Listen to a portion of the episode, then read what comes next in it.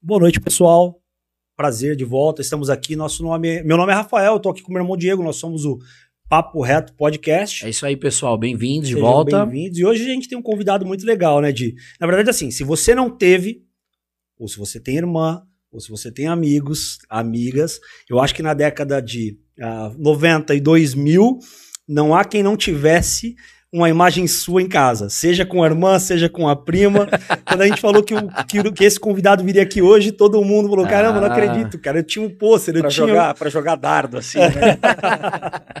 Mas, cara, nós estamos aqui com o Felipe Fogosi. Seja bem-vindo, meu amigo. Obrigado, Muito obrigado valeu. por ter aceito estar aqui conosco. Eu que agradeço, valeu pelo convite. Boa noite, galera que está aí assistindo e quem estiver né, vendo depois, bom dia, boa tarde. É isso. Mas é, valeu, eu que agradeço o convite. Não, maravilha. Nós ficamos, a gente deu risada do Di, o Di sugeriu o seu nome, falou, cara, eu achei incrível, vi um bate-papo dele, pô, achei demais, e, já acompanhava seus vídeos e tal, porque o Di se liga muito nessas questões, especialmente da, das questões de, de, de, sociedades secretas, aquela história toda, é. tudo, coisas que fascinam. Me atrai a, conhecer isso aí. É. Uhum. E aí, quando sugeriu seu nome, eu falei, claro, se ele aceitar, tá conosco, seria maravilhoso, né, cara? A gente ficaria muito feliz e, pô, tão feliz demais hoje, obrigado. Lembrando, lembrando que isso é só um recorte da vida dele, né? Exato. Não é que ele só fala sobre isso, nós vamos falar sobre muitas outras coisas, né? Mas, obviamente. Sim, espero que sim. Estamos é. aqui para a gente conversar sobre, sobre tudo. Cara, você, você é formado em cinema, né, cara? Roteirista sim, e tal. É. É, e... Inclusive, né, vou aproveitar, trouxe aqui um dos meus quadrinhos, né? Mas os convidados que nós temos são convidados, os, os caras trazem presente, nos presenteiam, que coisa maravilhosa. Olha que coisa linda. É uma história linda. de suspense com terror psicológico. Aqui, ó. E, e tem. Eu vou Tá? Vamos lá. Eu? Eu, esse é o que eu lancei, em, é o meu segundo lançamento de 2017. Vai na Centrão.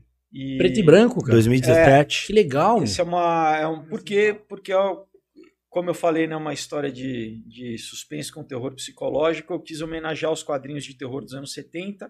E uma outra coisa, como tem muito gore, que é sangue, é o fato de não ter, de ser preto e branco, ele dá uma aliviada. Facilita, assim, facilita é, quem tá lendo, né? o bicho pega, aí tem decapitação, é, a história é muito legal, Caramba, eletrizante. E de onde.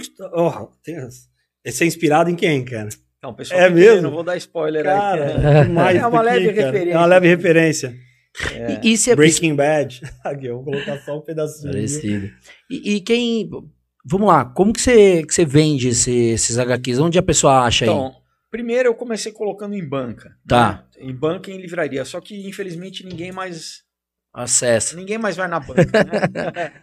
então, eu. E, e, livraria também, é, né? Por exemplo, eu fiz vários eventos na FINAC. Não vai dar. A FINAC fechou. Né? Coloquei, enfim, cultura, tá. né? Saraiva, mas estão todos inadimplentes. Então, eu tenho vendido através das minhas redes sociais. Então, o pessoal que quiser eu falo, olha, nem procura na Amazon, manda uma mensagem aí no meu Instagram, no tá. direct, ou então na página, eu tenho uma página no Facebook que chama Aurora HQ, que é do Aurora, que é o primeiro que eu lancei, como foi o primeiro que eu lancei, eu mantive para todos. o nome, assim, tá, tá legal. E, e, também tem um e-mail que, eu, que é, é ffolgose, número 1, arroba gmail.com, enfim. Então, o pessoal entra em contato diretamente, ou manda autografado, chega em qualquer estado do Brasil, outros países, porque eu entendi que tem sido mais fácil eu vender diretamente do que do que, por exemplo, né, você chega e coloca na livraria, primeiro que teu produto às vezes eles não te pagam porque estão inadimplentes, você acaba, entendeu? Eu não sou uma grande editora, né? Eu é. tenho minha editora, mas é, é pequena, eu não posso ficar com meu estoque preso ali numa, entendeu? Meses e meses numa livraria que ainda corro o risco de nem me pagar, entendeu? Que então, aconteceu, né? Aconteceu. Então, assim, o que eu tenho feito, e agora, né, em dezembro eu lanço o Ômega, que é o meu sexto, mas que fecha a trilogia do Aurora e do Caos, né? Que eu comecei em 2015. E aí sim falo de muita. É, cara, às vezes eu mesmo me impressiono assim com, com o que tá lá na história, entendeu? Porque já fala de, de tatuagem eletrônica, né? De, eu tenho uma citação de pandemia, tem um monte de coisa que às vezes eu falo, cara, acho que é, sei lá, Deus que inspirou, assim, mas é, já fala, aborda muito essa questão de nova ordem mundial, de tecnocracia, de tudo isso. Então estou bem feliz que é, acho que a partir da segunda semana de ah, dezembro, né? Agora, em breve, eu já vou tá na gráfica, tá rodando, eu já vou ter para poder é, vender aí para a galera. E dia 14 de dezembro, inclusive vocês estão convidados aí, vai ter a festa de lançamento numa hamburgueria aqui no Jardins, em São Paulo, chamada Le Burger, que ele é temática, que é muito bacana. Então a gente vai ter a festa lá, tá todo mundo convidado, a galera legal. aí. Pô, legal, eu vou, com Já certeza. estarei Vai lá. vai ser muito bacana e, e é isso, cara. É um trabalho que me dá muito prazer porque eu né, lia quadrinho quando criança. Meu Aham. pai era, já era leitor de quadrinho. E na minha infância, claro, né, jogava bola, fazia judô, um monte de coisa. Mas eu sempre tive uma ligação muito grande com história, assim, sabe? Tudo que era independente da mídia, né? Então era cinema, podia ser desenho, podia ser seriado, podia ser né, quadrinho. Eu sempre era uma coisa que eu consumia muito, né? E, e ao longo do tempo eu fui hum, acabar trabalhando com isso, né? Primeiro como ator, daí eu fui, né? A gente estava conversando, eu morei em Los Angeles dois anos, fui me especializar lá em, em roteiro de cinema e tal. Então já né, há anos que eu escrevia roteiros pensando primeiro para o cinema e, e quando foi mais ou menos 2009 a primeira vez que eu pensei em adaptar para quadrinho, porque cinema é muito mais caro, né? É muito mais complicado. São de bem mais caras, né? E, e na época eu pensei, poxa, mas não é tanta, já, a Marvel já estava adaptando, ainda não tinha esse a Disney não tinha comprado, mas assim, né, a- eles estavam vendendo propriedade intelectual para vários estúdios, né? Então a Sony, Fox, então. E não só isso, né? Walking Dead, enfim, um monte de, de, de, de coisa sendo adaptada de quadrinho, né? Como, na verdade, né, eu vi o é, Superman com Christopher Reeve era é, adaptação de quadrinho. É o. Batman do Tim Burton nos anos no- 80, Já adaptação de quadrinho. adaptação. É, tinha seriado do, do Hulk, passava né, na televisão, Tudo do Homem-Aranha, tudo adaptado. Então não é novo essa questão de adaptação, né? Às vezes a galera acha que é de agora, não. É antigo. Mas né? Tinha- acontecia muito o inverso, né? Saía do quadrinho para uma, uma tela de- Exato, de, então eu pensei, televisão. falei, poxa, eu vou. Será que eu consigo pegar os, os meus roteiros e adaptar direto para quadrinho? E então foi isso quando 2014 finalmente eu consegui né, montar uma equipe aí é, e produzir o primeiro que foi o Aurora, né, que fez muito sucesso, lançou em 2015 e e foi, cara, e é uma coisa que desde então eu tenho procurado lançar quase que um por ano e, e me deixa muito feliz porque eu consigo compartilhar com as pessoas as histórias que eu quero contar, né? Porque quando eu tô, claro, né? Eu amo minha profissão, né? Cara, toda vez que eu tenho, eu falo ser ator aqui no Brasil é um privilégio. Eu falo é a, é a profissão certa no país, não errado, mas assim, é, eu falo ser ator nos Estados Unidos, você tá, né? É como ser jogador, entendeu? De futebol, né? Popstar, né? Lá é o lugar que, que né, produz conteúdo para o mundo inteiro. Agora, com- essa questão do streaming, até que tem mudado um pouco, né?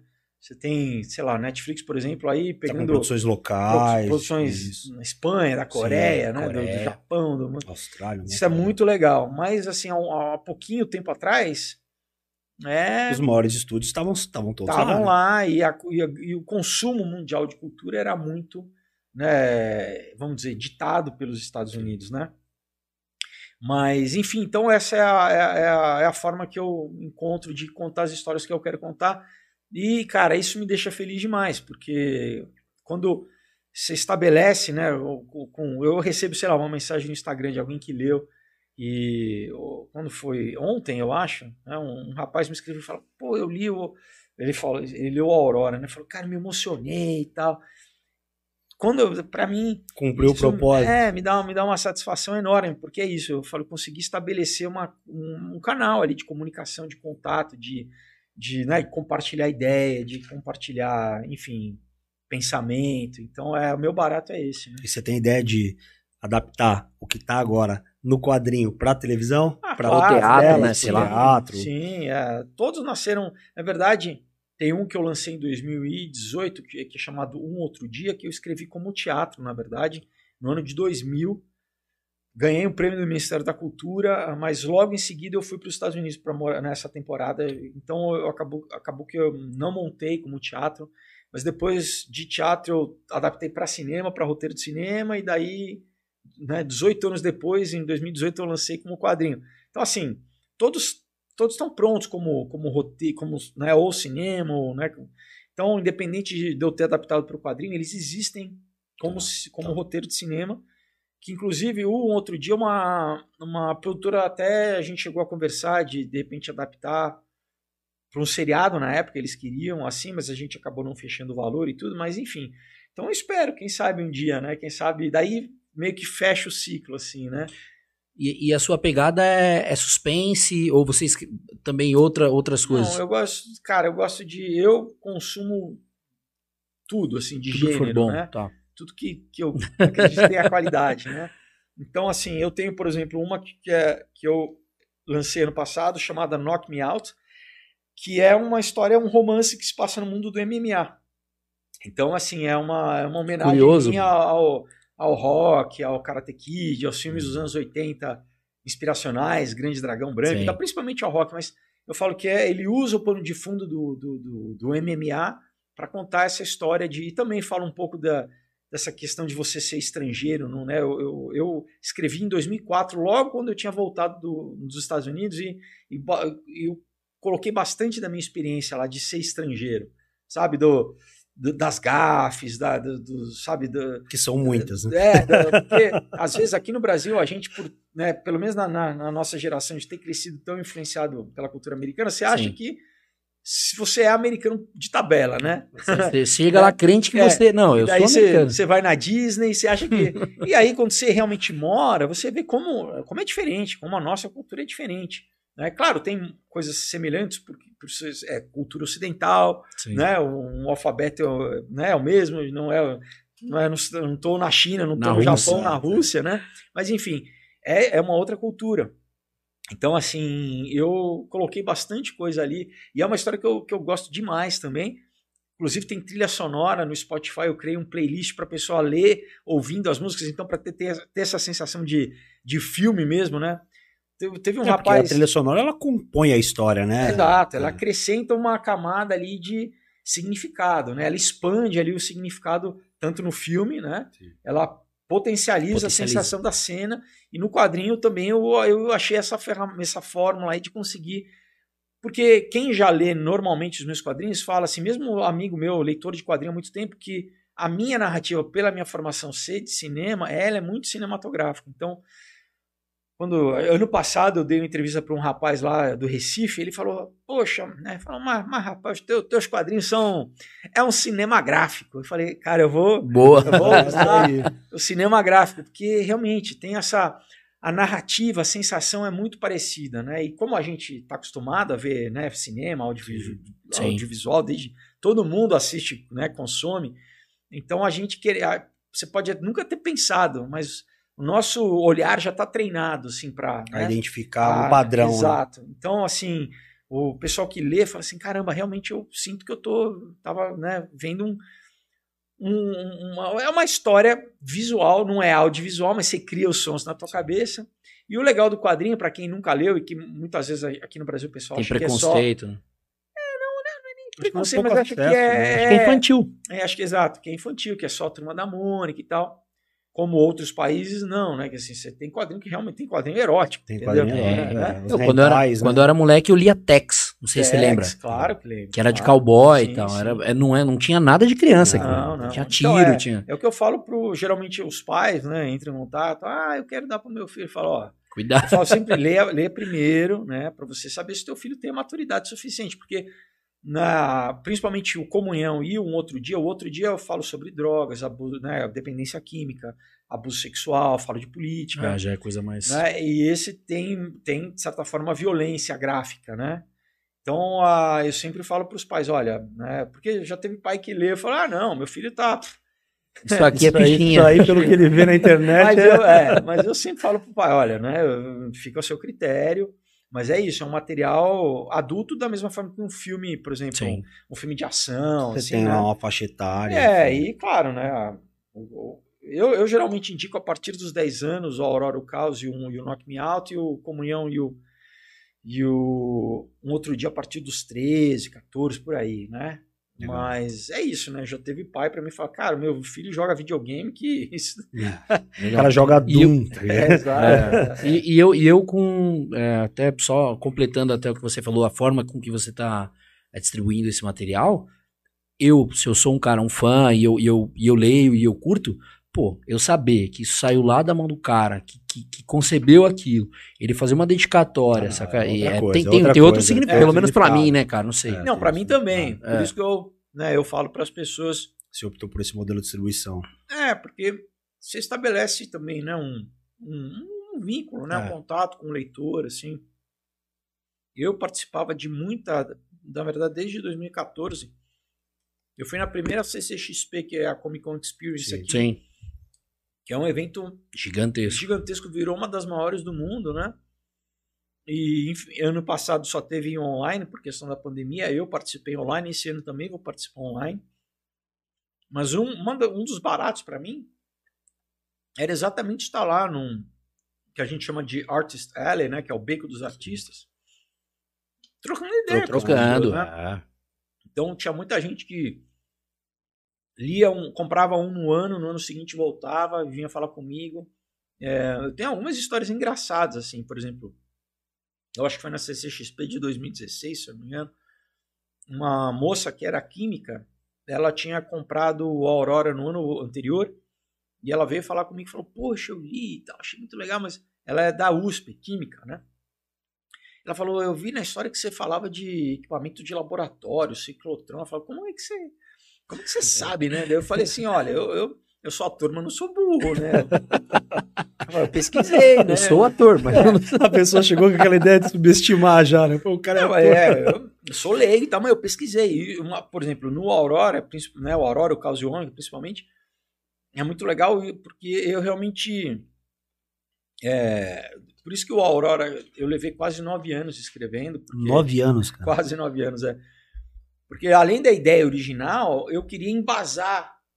É ficção, mas eu queria criar no leitor essa sensação de verossimilhança, entendeu? Então, por exemplo, eu falo de partícula cósmica, né? Ah. Eu falo de, de é, câncer, então eu fui estudar oncologia. Porque eu, né, porque eu criei uma teoria lá, obviamente fantástica, do personagem, mas eu queria que. Eu não queria chutar aquelas, sabe assim, ah, repimboca da parafuseira, sabe assim que o leitor fala. Sem ah, o cara profundidade. Que né? houvesse É, alguma semelhança, pelo menos com a realidade, já, já te Então- coloca num trilho mais Exato. perto. Pô, isso aqui pode ser verdade. Exato. Então, é, que, por exemplo, que o médico, quando ele lesse ali o, o remédio que eu, que eu descrevo, ele fala: caramba, isso é o remédio exatamente. Essa é, a- é- é exatamente a prescrição para uma doença, para essa doença, entendeu? Então, e disso até a questão astronômica e tal. É, Cara, mas isso é muito do cinema, né? Porque o cinema, ele, ele tenta criar essa sensação de verossimilhança, Sim. né? Mas, cara, pensa bem. Você vai escrever uma obra. Você não senta e escreve, irmão. Eu vou escrever sobre o quê? Sobre determinada. Pô, eu não tenho conhecimento disso. Peraí, vou pesquisar. É, que existe a preparação, eu acho que TV, assim, Ah, né? é. Eles acabam com um personagem, né? Acho que eu, eu ouvi muito isso, e você pode confirmar, claro. É, você acaba entrando no mundo daquele personagem para descobrir a temática em que você vai tratar. Então, se você vai abordar um vilão, você precisa entender um pouco Sim, sobre como é sim. um mundo de um vilão, né? Um anti-herói, enfim. Sim. É, cê- cê- é claro que primeiro, né, tem essa questão da, vamos dizer, da alma, né, do, Uhum. de como o cara sente, por que, que ele reage, qual que é o passado dele, né, que a gente chama de backstory e tal. Agora, além disso, é o contexto que ele vive, principalmente, por exemplo, se é um, é um filme de época, porque isso já informa muita coisa a respeito do personagem, né, porque um cara, sei lá, próximo de você, do ator, é, você já você meio que sabe, né? A não ser que tenha alguma coisa específica do texto, que ele, sei lá, ele tem uma deficiência física, Ele tem alguma coisa- direciona, né? né? Então, agora, se você vai fazer um cara que é, viveu no século X, entendeu? Então, isso, eu para mim é muito interessante como ator. Primeiro porque eu sou nerd, eu gosto dessas coisas, eu gosto de ler, eu gosto de pesquisar. Mas isso te dá muito elemento para pensar, inclusive assim, fisicamente, como que o cara se portaria, entendeu? O trabalho, como que o cara se mexe, como que né, o corpo. Entendeu? Porque é interessante você ver um cara que é criado no campo, ele se ele anda diferente de um cara que é Sim, criado na cidade, ele tem gestos diferentes. Né? Então, é, tudo isso, se é, por exemplo, um, um, um mundo que é, é diferente do, do teu, né? então, assim, quando você, a história é mais próxima do teu universo, você, você não precisa pesquisar tanto. Né? Pesquisa, eu estou falando, não não estou falando da, da, questão emocional, Sim, né, pesquisa, da narrativa pesquisa. emocional, né, dos conflitos dos personagens, isso é outra coisa. Estou dizendo pesquisa mesmo. Então, o Aurora, como tinham esses elementos que eram uh, distantes da minha realidade, foi por isso que eu levei tanto tempo. Uhum. Porque che chegava em determinado momento que eu empacava na história, né? Porque eu falo, e agora? Como, como que resolve isso? E ele é uma pegada futurista? Não, não. É, ele se passa agora, mas é assim, eu, né, eu vou contar um pouquinho. É, a premissa sem é, spoiler, sem spoiler. Sem spoiler, mas é, é um sujeito comum, né? Um pescador que mora lá nos Estados Unidos, mora em, em Massachusetts, numa, na, na verdade é a maior comunidade portuguesa dos Estados Unidos, que no século XIX eram, eram os portugueses que foram lá por causa da indústria baleeira. Mano, tá? que específico, tá ligado? é porque assim, eu é. queria, eu, eu, falei, bom, eu quero, eu quero fazer esse, esse papel aí. É, então. Daí eu, daí eu pensei assim, porque eu falei assim, aquela coisa, brasileiro nos Estados Unidos podia, podia ser o quê? Lutador de jiu-jitsu, que eu já tinha, é, já tinha feito no, um. No ah, né, não, então, daí eu, eu, eu pensei assim, poxa, ele pode ser português. Daí eu fui eu fui lembrando as comunidades né, que falavam português nos Estados, nos Estados Unidos, né? Falei, não, então o cara pode ser. E isso já me trouxe um monte de coisa. Então, ó, legal, um cara né, marinheiro. E a história é, é essa. Por isso que eu falo que eu gosto. Então, a cidade é, é a cidade real.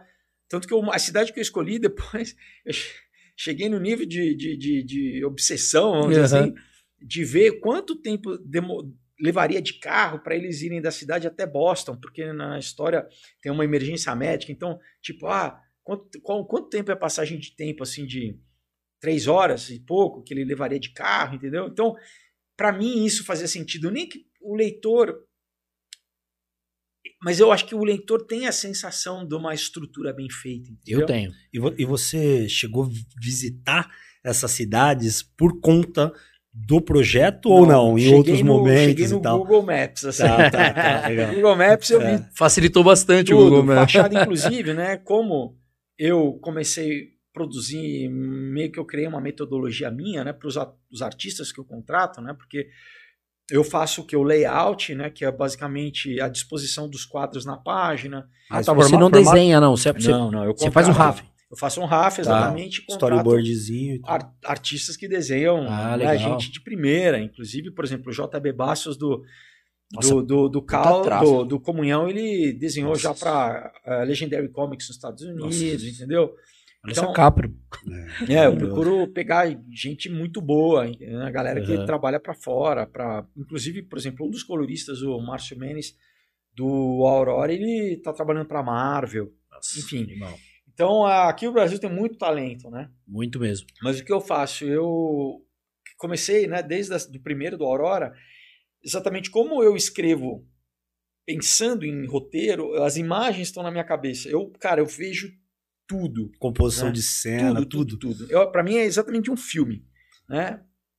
Fisionomia dos personagens, figurino, né, o veículo, tudo, cenário, né? Então, eu comecei assim, eu sempre, né, até hoje eu faço assim, eu crio uma pasta com, sei lá, quase mil imagens de referência para dar para os artistas, para eles saberem o que está na minha cabeça, porque, né, como que eu vou pedir para o cara alguma coisa se, ah. porque no roteiro, né, em literatura você pode até especificar mais, um roteiro de cinema ele é mais uma indicação de ação e tal, então você fala, por exemplo, ah, um carro, você pode até botar, ah, é um, é um sedã, é um SUV, mas eu sabia o modelo do carro que eu queria. Então, o que eu fazia? Então, eu pegava, né, por exemplo, veículos, ah, o barco é esse, né, ele, é, equipamento militar, o helicóptero é esse, a marca é essa. Eu mandava tudo direitinho. Faca X. Tudo. Equipamento, arma X, figurino, é, fisionomia dos personagens, por exemplo. Então, por exemplo, né, se no roteiro tá, o cara isso quando às vezes tem roteiro que nem tem isso, mas você pode escrever, ah, ele é, se tá no roteiro assim escrito, ó, o cara ele, ele, é, ele é gordo, com bigode, careca, né? Tá bom. Agora, se eu mando para ele uma foto de referência do senhor Barriga, do Chaves, eh, já matou, né? Sim. Nisso, uma imagem né, descreve muito sim, mais. Sim, sim. Então, cara, isso dá muito trabalho. Dá Quanto trabalho. tempo demora, em média, uma produção assim, cara? Olha, então, tirando o tempo de escrita, né, que aí varia, uh, para mim, em média, porque na verdade, antes de escrever mesmo, sentar no computador e escrever, o que demora mais é o tempo de, de conceber o negócio. Que geralmente o que eu faço assim, eu tenho ali um livro que eu anoto um monte de ideia, tem ideia de anos. Que Brainstorm tá mesmo, vai colocando. É, que às vezes você tá, cara, te dá uma ideia, você fala, putz, aí eu anoto, porque depois senão você esquece. É. E tá ali, em algum momento aquilo, entendeu? Né? Eu falo assim, que é uma briga pelas ideias, aquela que for a mais, que te incomodar mais, você fala, bom, então eu vou fazer isso aqui, porque tá te chamando, né? E aí, quando você começa a pensar, então, é, tem várias histórias. Por exemplo, enquanto eu estava escrevendo o Aurora, eu escrevi o Comunhão. No processo do Aurora, eu escrevi o Comunhão, escrevi o Knock Me Out e estava rolando o Aurora lá. Eu deixava ele quietinho, aí tirava ele de novo, deixava né, daí... Aurora, Mas, então, o Aurora é o queridinho, então. Já percebi. Não, não é eu já entendi isso. Não, não é. É o que eu primeiro conheci, não é o queridinho, não. Eu, as pessoas perguntam, ah, qual que é o mais. Não, eu gosto de todos. Uhum. Porque são muito diferentes. Isso que é, que é o legal. Né? Entendi. Né? É que, assim, acabou virando uma trilogia que também, para mim, é como né, é, criança dos anos. fruto dos anos 80, trilogia. fruto dos anos 70, mas assim, cresci nos anos 80, peguei todas as trilogias, né? Que hoje são clássicas, né? Do Indiana Jones, Guerra nas Estrelas, Rock. Poderoso é, Chefão, Poderoso Chefão, enfim, né? Tudo era, virou trilogia Rambo. Ghostbusters, tem... que voltou tô, aí agora. Eu tô, eu tô, me sentindo muito bem falando com ele, porque eu pensei que só eu fazia isso. Por exemplo, eu assisto um filme de samurai, aí, pô, não, peraí, mas será que o samurai é assim mesmo? Aí eu vou lá, né? Pá, pá, pá, pá. Aí fui descobrir, cara, você não vê um, um filme de samurai com mulher. Aliás, você vê alguns é, filmes, produção japonesa mesmo, Sim. mas assim, uma mulher e olhe lá. Mas uh, o número de, de samurais mulheres que tinha na época dos samurais era gigante. E eles eram baixos, de baixa estatura e tal. Aí você olha para aquilo no filme e fala, não é bem assim, entendeu? É, é, a mesma pegada dos vikings. Foi criado um estereótipo uhum. e tal. Eu tô me sentindo bem porque eu achei que só eu que ficava com coisas, pesquisas. É... é, é, é isso, né? Eu acho que é a curiosidade, né, cara? É. Curiosidade que te move e eu acho que eu como espectador e leitor, né? Assim, de novo, né? Eu, eu acho que a gente. Uh, eu não subestimo nunca o público. Eu acho que a gente é, é muito bem informado, né? É tanto, tanta informação, tanta. Claro, tem muita porcaria, né? Mas é, eu acho que, que o, o leitor, ou enfim, o espectador, o que seja, ah, né, tem gente que fala assim, ah, a gente tem que diminuir o nível de, de, de comunicação, porque né, senão a pessoa vai. Uma coisa é você ser prolixo propositalmente, que né, isso também não leva a lugar, não, atrapalha. Não, é. atrapalha, né? Para você ser rebuscado, para você ser rebuscado, para querer, uhum. né? Não, eu acho que você tem que procurar o, o, né, o canal de comunicação mais eficiente para as pessoas entenderem. Agora, você também não precisa é, achar tratar as pessoas como idiotas. Ah, não, devo falar beabá, porque senão não vou entender, né? E hoje em dia é o seguinte, mesmo que você esteja lendo ali, que tem uma coisa que você fala, peraí, eu não sei o que é isso.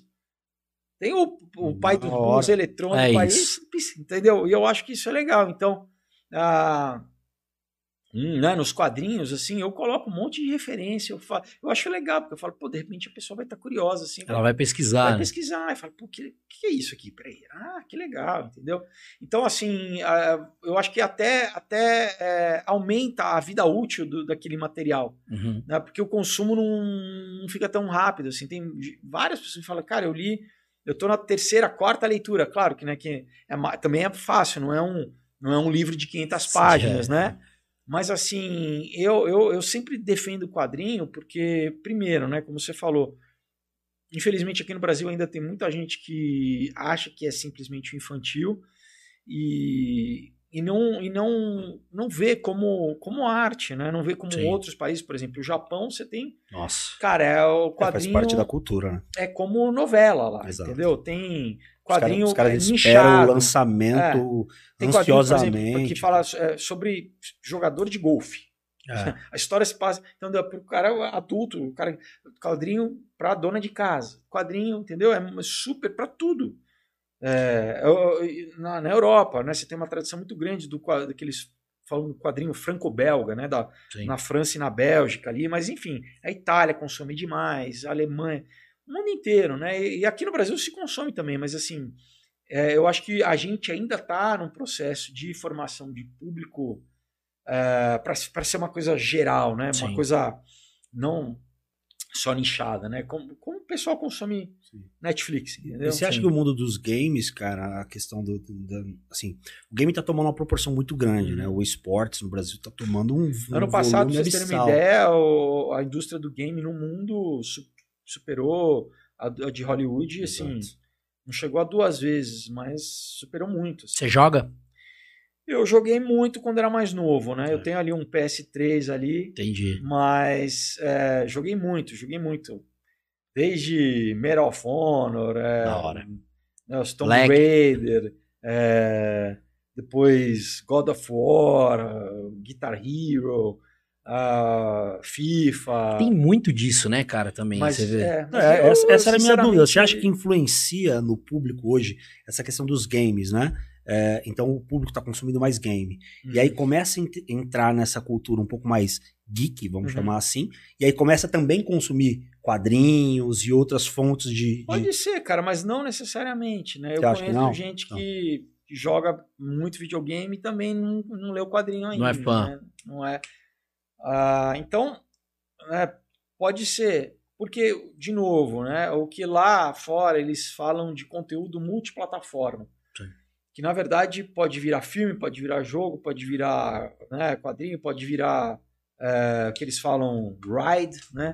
Pode virar um brinquedo num, num parque temático. né? Então, assim, na verdade é uma história com, né, com personagens, com aquele universo que ela, ele pode virar brinquedo, pode virar um monte de coisa, né? Sim. Então, assim, a, a questão do jogo, o que não é nem só do jogo, né? Tem uma teoria que é a tal da gamificação da sociedade, assim, sabe? De, de geral. né? é, de fazer com que a gente se acostume a ter o prazerzinho da descarga de dopamina, as de, pequenas recompensas É, ali, né? é. E, e isso eu vejo com um pouco de, de cuidado, assim, sabe? Claro, eu sou da época do Atari, eu lembro quando. Olha lá. É, então, né? Fliperama, fichinha do fliperama e tal. Então, assim, né, cresci também com um joguinho antes de Game Boy, era, eram joguinhos. é, mesmo da Nintendo, mas era um joguinho que era um joguinho só e tal, tipo Donkey Kong e tal. É, agora, ao mesmo tempo, corria atrás de pipa, entendeu? Né? Jogava bola. Natural de São Paulo mesmo. É. Tá. Mas assim, tinha um, né, um prédio, a galera, a gente ia na rua, era, né, e- então eu, eu, às vezes, não só o que eu vejo de amigos meus, de filhos, né, que falam, pais de filhos que falam como ah, a, a dificuldade de, de interação de uma geração aí é tremenda e, e até estatística, né? Sim. Por exemplo, do ano passado eu vi uma estatística americana que eu fiquei assustado dizendo que ah, adolescentes, eu não lembro se era mais de 40%, eles preferiam encontrar os amigos virtualmente do que encontrar os amigos em carne e osso. É, o, o, o Zuki isso- ouviu essa É, estatística. o Zuki, o Zuki Tá colocou aí em a- prática, né? Tá aí o, o metaverso. Isso é preocupante, cara. O metaverso. Qual é a sua uma opinião sobre o metaverso aí? Dá um, dá um. Eu sei que ainda é recente pra ter uma opinião formada e Cara, tal, é mas. recente a, A, a- publicação. A né? publicação, É, lógico. A ideia já é, É. antiga. É, cara, eu acho isso. É o, é o prego no caixão da humanidade, assim. O cara prefere encontrar o outro pela internet. Não, é muito sério, assim, a gente ainda não. As pessoas não têm noção do desdobramento que isso vai causar. É, Em uma geração. Mas né? isso olhando pelo lado negativo, né? Ah, Se você transformar ele num Second Life de verdade, É, eu, eu, não- eu, Cara, eu, acredito, eu... eu- acredito em possibilidades de coisas boas com o advento de tecnologia. Então, mas ela é porque não, não é só a, um Second Life, não. É, um, é num nível de imersão. Eles estão desenvolvendo né, uma, uma série de. é, vamos dizer. A SMR. São os gadgets, gadgets, gadgets É, é. assim, é, de sensoriais. de Ele aparece tá- com um, né? O, o Zuki apareceu com um, um manual e tá, tá, tá- tá uma foto É, lá com, é. com as coisas na mão e tal. É, é, que é o que eles chamam háptico, né? Sim. Que é assim, de- do tato, olfativo, auditivo, não só visual, entendeu? Então é uma coisa meio. é, essa coisa de você realmente ficar. Para uma, pra uma geração, cara, que culturalmente já tem sido meio doutrinada que o ser humano é ruim, que, né, que, que a, a não se identificar mais com o ser humano. Parece loucura o que eu estou falando, mas, cara, um número. Você já tem grupos de biohackers lá no- na Inglaterra, por exemplo, que é isso. Os caras falam: não, eu não quero, isso no manifesto deles, eles falam assim: eu não quero ser humano, eu quero. é, vi- viver numa placa de, de silício, num chip de computador, entendeu? Eu quero fazer um Aquela download. da transferência minha- de consciência e tal. É, é isso, cara. Eu Entendeu? não sei então, se eu sou assim, muito pirado, cara. Pra mim, minha, minha mente, anos 80, Hum. não é que eu não evoluí, não é isso. Eu não consigo conceber é, a minha liberdade. Bom, tá aí, Uhum. cara. A gente teve uma situação pandêmica, onde a gente ficou a é, gente tá tendo. aí. fechado, ainda é, mas a gente ficou fechado o tempo Uhum. todo, nem, nem esse tipo de, de evento aqui que a gente tá fazendo hoje poderia a gente estar Uhum. fazendo lá na- na- no, no auge, né? Uhum. É, cara, eu quase enlouqueci, Hum. por Deus. É, É. a minha sanidade mental foi, foi longe, porque. Agora você imagina uma geração que já nasce Exato. né? Então eu acho que é por é isso que ele tá falando. Você, eu, ele, nós temos uma mentalidade, uma vivência. Quando você pega uma, um jovem, minha filha e o meu filho, minha filha tem, vai fazer oito e o meu filho tem um ano e meio, vai fazer dois. Ele já nasce nesse contexto. Cara, olha, eu, eu tenho, por exemplo, uma amiga minha que a mãe é professora, já falou agora que na volta às aulas, ela viu que as crianças elas retrocederam dois anos no desenvolvimento emocional. Concordo Tá. plenamente, Emocional. plenamente. É, já psicólogos dizem que muito do desenvolvimento também, né, da questão de empatia e é, é tudo através do- da face, do rosto, tá? Parece simples essa coisa de você cobrir a máscara. Você está destituindo né, as crianças do- do- de aprender a, a codificar a emoção. A entendeu? ler Verdade, emoção. A nunca lei tinha consciente. pensado nisso. Cara, é muito. A gente ainda não tem, tem um desdobramento do que a gente está vivendo hoje, cara. É infelizmente é muito mais sério do que a gente pensa, sabe? É uma dessensibilização que, inclusive, interfere no. Porque uma coisa assim, né? A gente que você cresceu, né? Porque tem, ah, enfim, pedagogia e tal. ela- ela- eles dizem que não só na questão é, cognitiva, mas fisiologicamente é de mais ou menos de 7 em 7 anos o nosso corpo muda, tem né? aquela história ah, de todas as células do seu corpo, mas é, então o primeiro sete anos, o primeiro setênio de uma criança marca, por isso que a alfabetização é com 7 anos de idade. É. né? Aí os outros, depois com, com 14, depois com 21 anos, por isso que 21 anos é a idade legal, tá?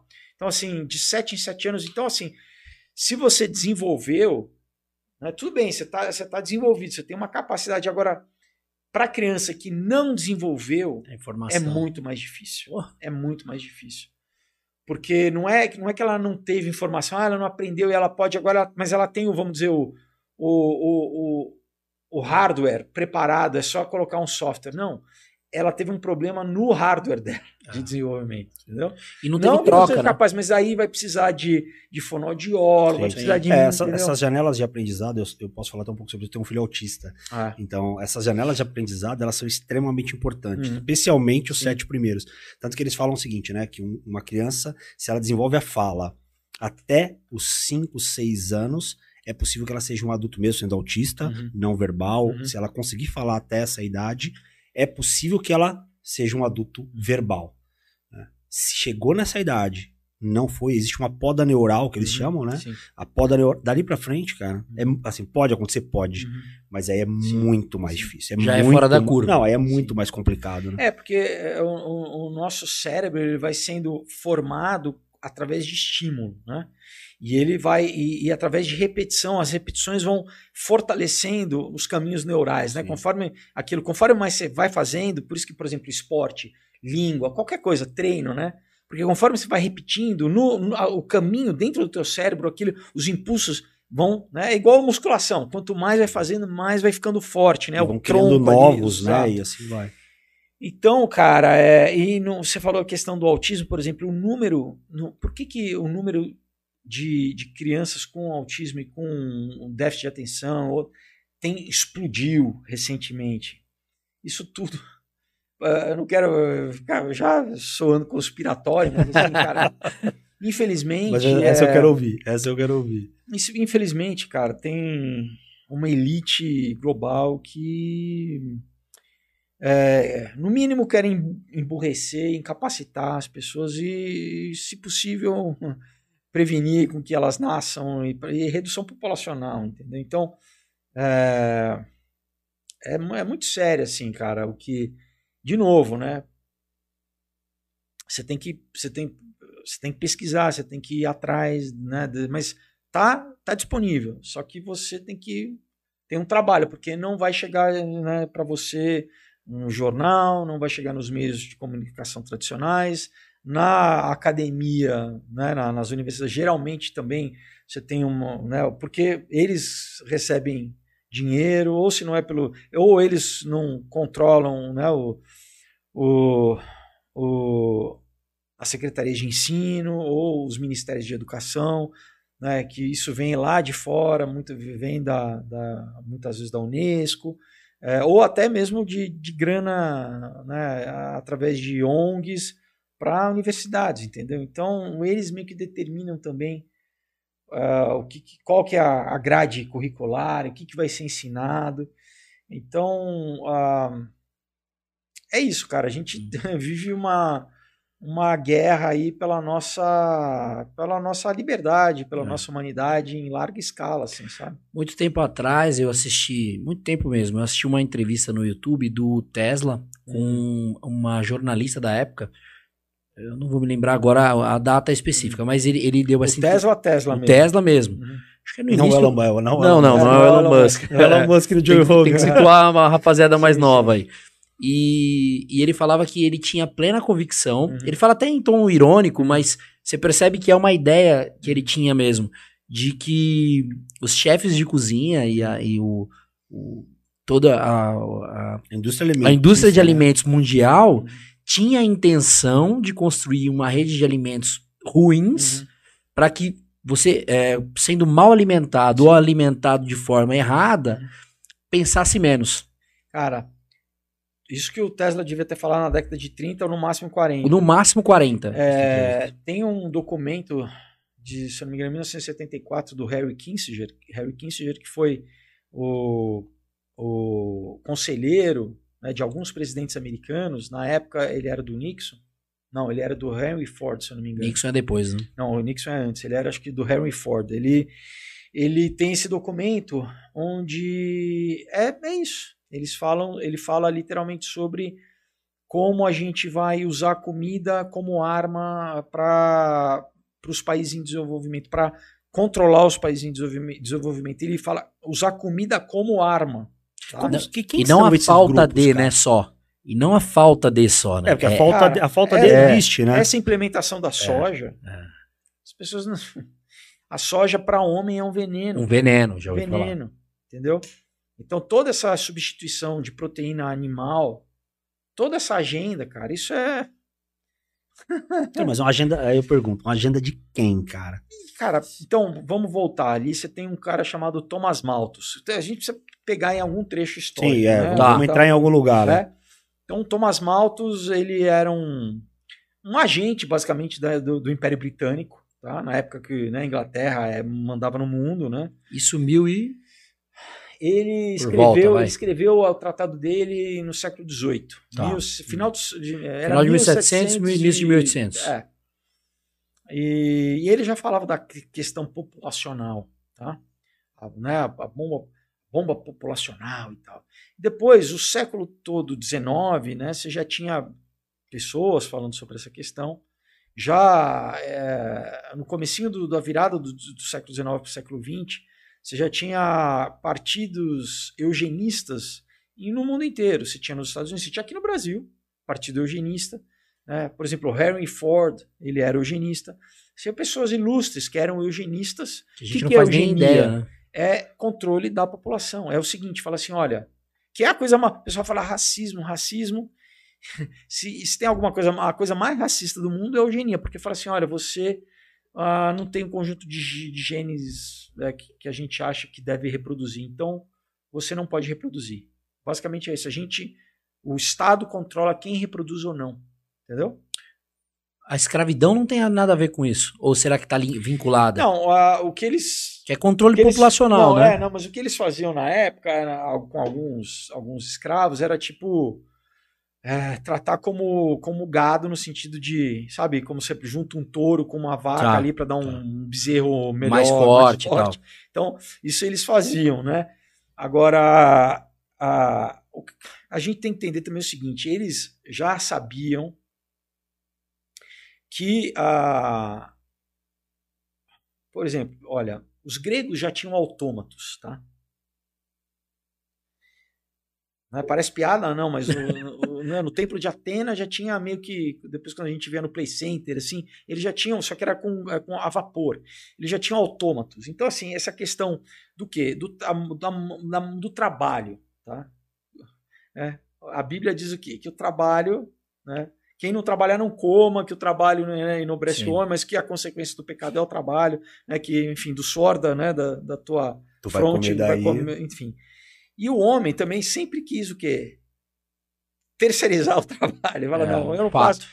Eu vou, ou eu vou obrigar alguém, eu vou escravizar alguém para fazer por mim o trabalho, ou eu vou pagar alguém, eu vou contratar, eu vou comprar o, o tempo dele e a energia dele para fazer isso para mim. E o que, que a gente está na transição agora é isso, quer dizer, já não é de agora, mas é de substituir o, a tal da mão de obra, o homem, né, por robô, automatização. O Elon Musk recentemente deu uma declaração dizendo que está construindo ah, ah, robôs né, e automação para que aquele trabalho enfadonho seja Mas substituído. não é só isso. é e o isso. perigoso. Não, o trabalho mas é- perigoso é e o papo? Não, não, esse, esse é o papo. Porque, É. porque, ah, já está tendo, por exemplo, né, agora. Então, cara, é tudo. é- é- Eu preciso ficar fazendo algumas digressões assim para a galera né, entender. Isso, não, de novo, não é de agora. Tá? Então, assim, ah, um livro do Clube de Roma. O Clube de Roma foi uma organização né, só de, de elitistas, foi fundado lá por eh, Aurélio Patti, se eu não me engano, eh, em 60 e pouco. Também tinha o que? O príncipe Philip, que é o pai do príncipe Charles, e tinha o príncipe Bernhard lá da, da, da Bélgica, então Então, puta elite. só elite, né?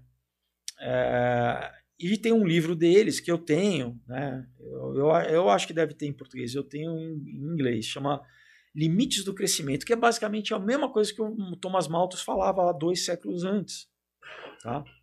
Que é o seguinte, agora a, gente precisa entender que isso vem de mais de trás, tá?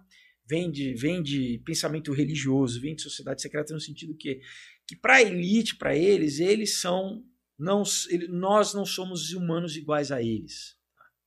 Eles são são divinos, eles têm uma, entendeu, uma descendência divina, por isso toda essa coisa de traçar a linhagem, de né, num casamento consanguíneo, ah, não é simplesmente para manter o poder, entendeu? Não Eles era acreditam mesmo, é, é uma acredita crença. mesmo, É, entendeu? Então, para eles, assim, então, assim, ah, você tem, para eles, assim, tem seres que, humanos que, tipo, são, são, é quase um animal mesmo, entendeu? É, eu fiz até a analogia, assim, per- de questões de escravidão, porque eu acho que era mais ou menos o pensamento, assim, é... É, a gente tem que ter cuidado que aqui, aqui recentemente, ainda mais com essa, essa cartilha da esquerda, né? Que assim, Não, é. antigamente todo mundo era escravo, não era só negro. Sim, né? não. Né? escravi- Inclusive, na África, negro escravizava negro, Sim, tribo sim. escravizava tribo.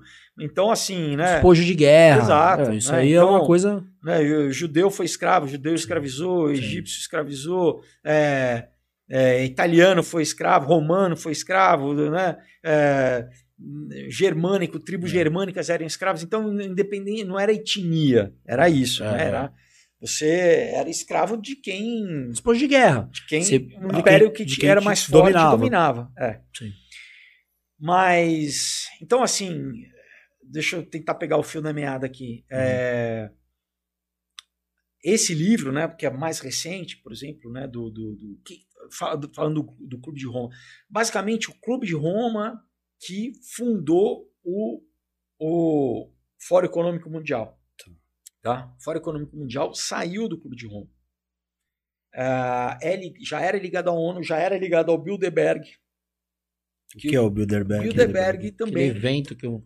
é, uma, é, uma, é, um, é um grupo que se, começou a se reunir nos anos 50 num hotel chamado Bilderberg, onde a elite mundial de- determinava, a elite, quando eu falo principalmente no mercado econômico, mas que traça, as suas, as suas- se a gente pegar historicamente, muitas famílias que. De no- nova, né, novamente, pessoal, se a gente tem uma família política no Nordeste brasileiro que se perpetua no poder, várias, né? se Uhum. perpetuam. É, é o, é o avô que coloca o filho, que daí coloca o Uma neto. capitania hereditária. né? Exato.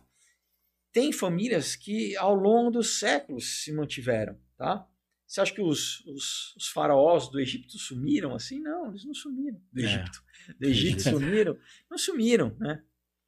Então, ah, eles, eles né, o, o, esse, o poder foi passando, né?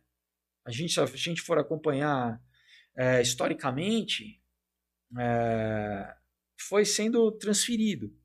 É, então, claro que hoje né, você tem uma, uma desculpa da democracia, você tem, não, mas o que a gente está vendo agora, é o que não sou eu que estou falando, mas você tem vários sociólogos que falam, cara, é um, é um novo feudalismo, é um neofeudalismo que a gente está sendo conduzido com desculpa dessa, dessa, dessa, dessa pandemia que também né, foi pensado, foi muito Você bem acredita que é proposital? não, não é, não eu, não é questão de eu acreditar, isso é uma questão do que do que é literatura, né?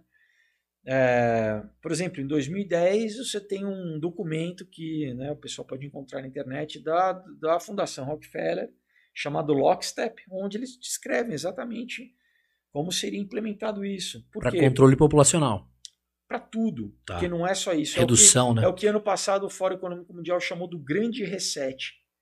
Mudar a nossa sociedade, mudar a forma como a gente faz comércio, como a gente vive, é mudar. Isso é uma cara. agenda, então, de grupos ah, dominantes específicos que são grupos muito antigos, que vêm São- perpetuando o poder. Sim, e, e- e- e são e tem que a gente tem que entender que tem, tem grupos dentro de grupos, né? Então, por exemplo, o Fórum Econômico Mundial, como eu falei, ele, né, ele vem do do Clube de Roma e do Bilderberg. Então, o, o Klaus Schwab, que é o fundador, né, o, foi fundado, se não me engano, em 72, o Fórum Econômico Mundial. Ele, ele já era membro do, do Bilderberg, entendeu?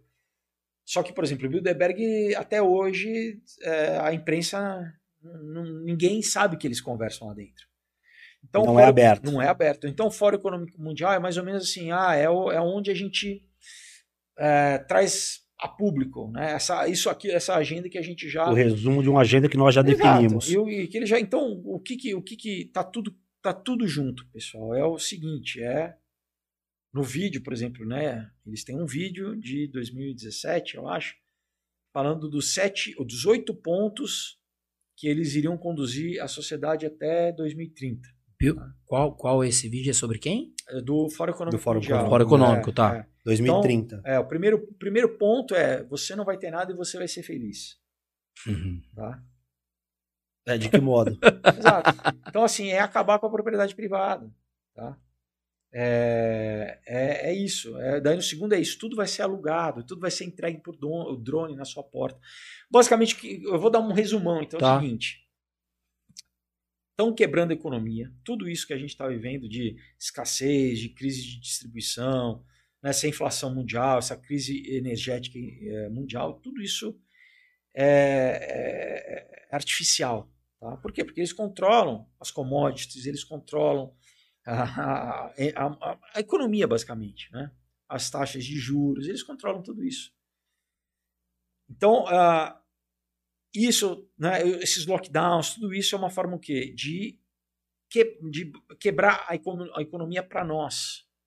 Por exemplo, os pequenos empresários, já ano passado, um, não sei se, se não me engano, 40% é, já fecharam. Sim. Entendeu?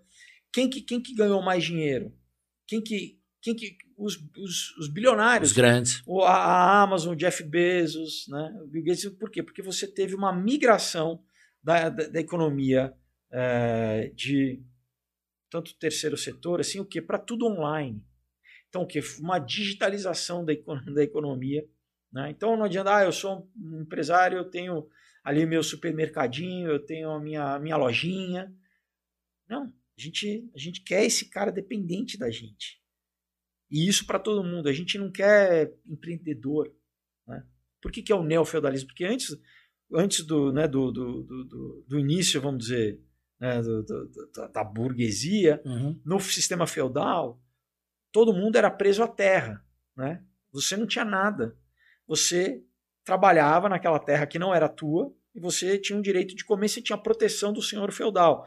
Depois, é, quando começaram a ter as, as, as, primeiras cidades, os primeiros artesãos começaram né, a produzir, ah, então era um sapateiro, era um marceneiro, começou a ver, começou a ver comércio, começou a ter empreendedorismo, começou a ter capitalismo. Né? Troca né? e tal. E aí você né, não, não, era mais dependente do senhor feudal, né?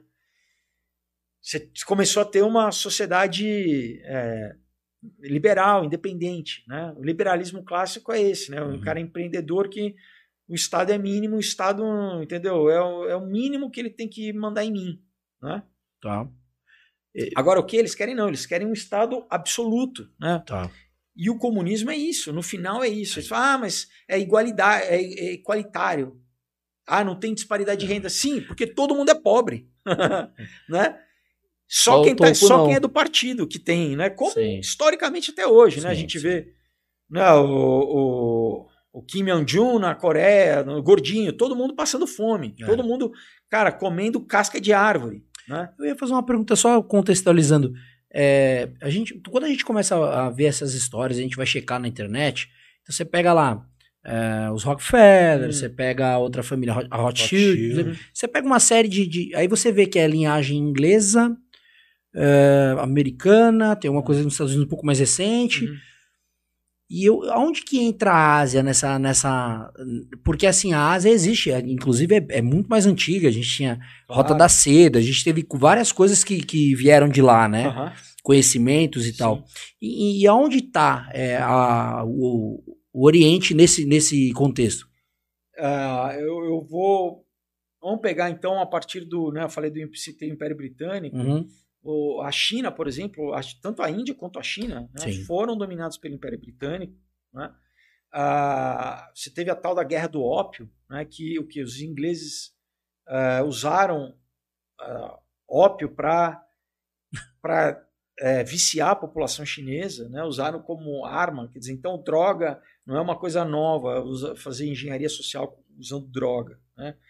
É, e, por exemplo, o, você citou a família Rothschild, uhum. é o primeiro uh, banco deles que eles abriram na, na China é no século XIX. Nossa. 1800 e pouco, eles já estavam lá na China, entendeu? Eles espalharam os filhos, né? A Rothschild, a história é que eles é, espalham os Europa filhos primeiro, na Europa. Né? É, tá. é, tinham cinco filhos que foram para as, principais cidades euro, europeias, né? O, o patriarca, né? O, o, o é, a Michelle Bauer, né? Porque Rothschild não Rothschild é, é, é, é não é o sobrenome verdadeiro, né? Uhum. Mas o então o que aconteceu, né? É, se a gente, né? Vamos ah, tal Illuminati. Então, em Frankfurt, né? Ah, no século XVIII, junta, né? O dinheiro do, do, do, do Michel Bauer com, né? A, vamos dizer a parte espiritual do Jacob Frank, que era um cara que se dizia um messias, né? Se dizia a reencarnação de uma figura chamada Sabatai Zev, de um século anterior, que, que era um, né, um judeu que tinha se, se proclamado um messias, se autoproclamado um messias. É, e, e, você tinha aí a articulação, vamos dizer, política do Adam Weishaupt, que era um, também um, um cara de uma família é, de novos cristãos, né, de um ex-judeu que tinha se convertido ao catolicismo, é, fez faculdade de Direito na Universidade de Ingolstadt, uma é, jesuíta, tá? E é isso, eles basicamente, claro, né, tem mais, mais gente, mas assim, a, um plano de dominação global. Parece engraçado, mas não é, pessoal. Então, pra vocês terem uma ideia, eles foram banidos né, da, da Bavária na época, de tão, sabe, de tão nocivo que era o negócio. Esse grupo chamado Illuminati. Illuminati, é. Então, o que acontece? Então, eles tinham capítulos, né? E daí, como eu falei, né? Ele, o que aconteceu? Tinha uma rede de courrier, que era de, né, de, de cavalos e tal, e o cara estava levando esse manifesto da Alemanha para a França, caiu um raio, matou o cara e, e a polícia descobriu, porque ele estava levando um manifesto, né? Isso é constatação, isso? Não, isso é histórico, né? Mano, é. o raio matou o cara. Matou o cara, e aí o que acontece? E aí eles passaram a ser perseguidos e eles se infiltraram na maçonaria. Já existia a rede maçônica, né? Que era, já existia toda a questão esotérica e tal, e eles se infiltraram nessa, nessa rede maçônica. Então, basicamente, era, um, era uma sociedade secreta dentro da sociedade secreta. Nossa. Né? Bom, e eles tinham capítulos, né? Então, uh, vou chegar na China. Tá. tá. Então, o que acontece? No século XIX, você. As maiores universidades nos Estados Unidos, por exemplo, elas foram fundadas por cristãos protestantes para formar é, missionários, principalmente. Então, Harvard, Yale, tá? tá? A origem delas é essa. Mas, logo em seguida, o que? Os caras estrategistas. Onde estão os melhores assim, cérebros. Né? Exatamente. A gente, Faz muito porque sentido. se a gente dominar esses caras, a gente domina o país. Se você domina a formação, a gente domina o país. A gente vai conseguir colocar em posição de poder os nossos caras, né? Então, é, se não me engano, George Russell, o cara, ele, ele estudou na Alemanha, onde ele foi formado na Ilumina, na, na, na, fez parte da Illuminati alemã, e quando ele voltou para os Estados Unidos, ele abriu um capítulo do Illuminati lá em Yale, que é o Skull and Bones, que o código é o 322, tá? 322. É. E... O que, é esse código? Desculpa. É um código de, de, de capítulo. É um, né? Ah, tá, um código de capítulo. É, tá. É. E, enfim, então a Universidade de Yale né, ficou. Cara, se a gente pega a lista de, né, de pessoas da sociedade americana é, que saíram lá, né, que são Skull and Bones, você tem vários presidentes, você tem vários generais, você tem cônsuls, embaixadores, é, CEOs de empresa, tá? Tudo é, cargo decisório, né? Tudo. De, de cara que. Exato. Tá. Então, aí olha só que interessante, né? Ah, eles abriram, através da Yale, um capítulo, só que não era, né, o, não era dos Bones, mas assim, como se fosse uma, uma missão da Yale na China no começo do século passado. Tá? O Mao Tse Tung, Mao tá. Tse Tung, para quem não sabe, né, o, o líder da Revolução Comunista na China, ele foi aluno dessa, desse capítulo da Universidade de Yale na Bebe, China. Bebeu na fonte. Tá? Meu Deus. Então a gente tem que entender o quê? Que a, a China era um país agrário, era um país de terceiro mundo, cara. O desenvolvimento da China foi promovido por eles. Alavancado. Transferência de tecnologia e tudo, né? Para o quê? Para concentrar a manufatura global ali. Eles já sabiam que era um país muito grande, com muita população, sem, né? E não ia ter é, problema de falta de mão de obra, de escassez de mão de obra, de direitos humanos, entendeu? É, até porque a forma que é feito, quem, que é, que é então, o modelo, o modelo econômico segunda... e, e é, político. Ah, na, Deus é na, é dinheiro, né? Inclusive na segunda, na, quando, quando tem um tem um é muito interessante, cara, entender como a história acontece, né? A gente acha que as coisas acontecem, né? É. Mas tem um, um, um livro de um historiador chamado Carol Quigley, é, chamado uh, Tragedy and Hope, Tragédia e, e Esperança, que ele, ele vai né, remontando desde a... Da, porque a gente tem que entender que a, a nossa história, né, a nossa era, é fruto principalmente da Primeira e da Segunda Guerra Mundial. Né? Primeira e Segunda Guerra Mundial mudaram muita coisa, tecnologicamente, Sim. socialmente, né? eles redesenharam a sociedade. Então, o que a gente está vivendo agora é muito parecido a, a 100 anos atrás, o que estava acontecendo ali no pós-guerra, tá? entre a Primeira e a Segunda Guerra Mundial. Inclusive, né, muita gente... Inclusive a capa do The Economist, a última capa pre, prevendo 2022, já, já está indicando muito conflito aí entre a China e os Estados Unidos.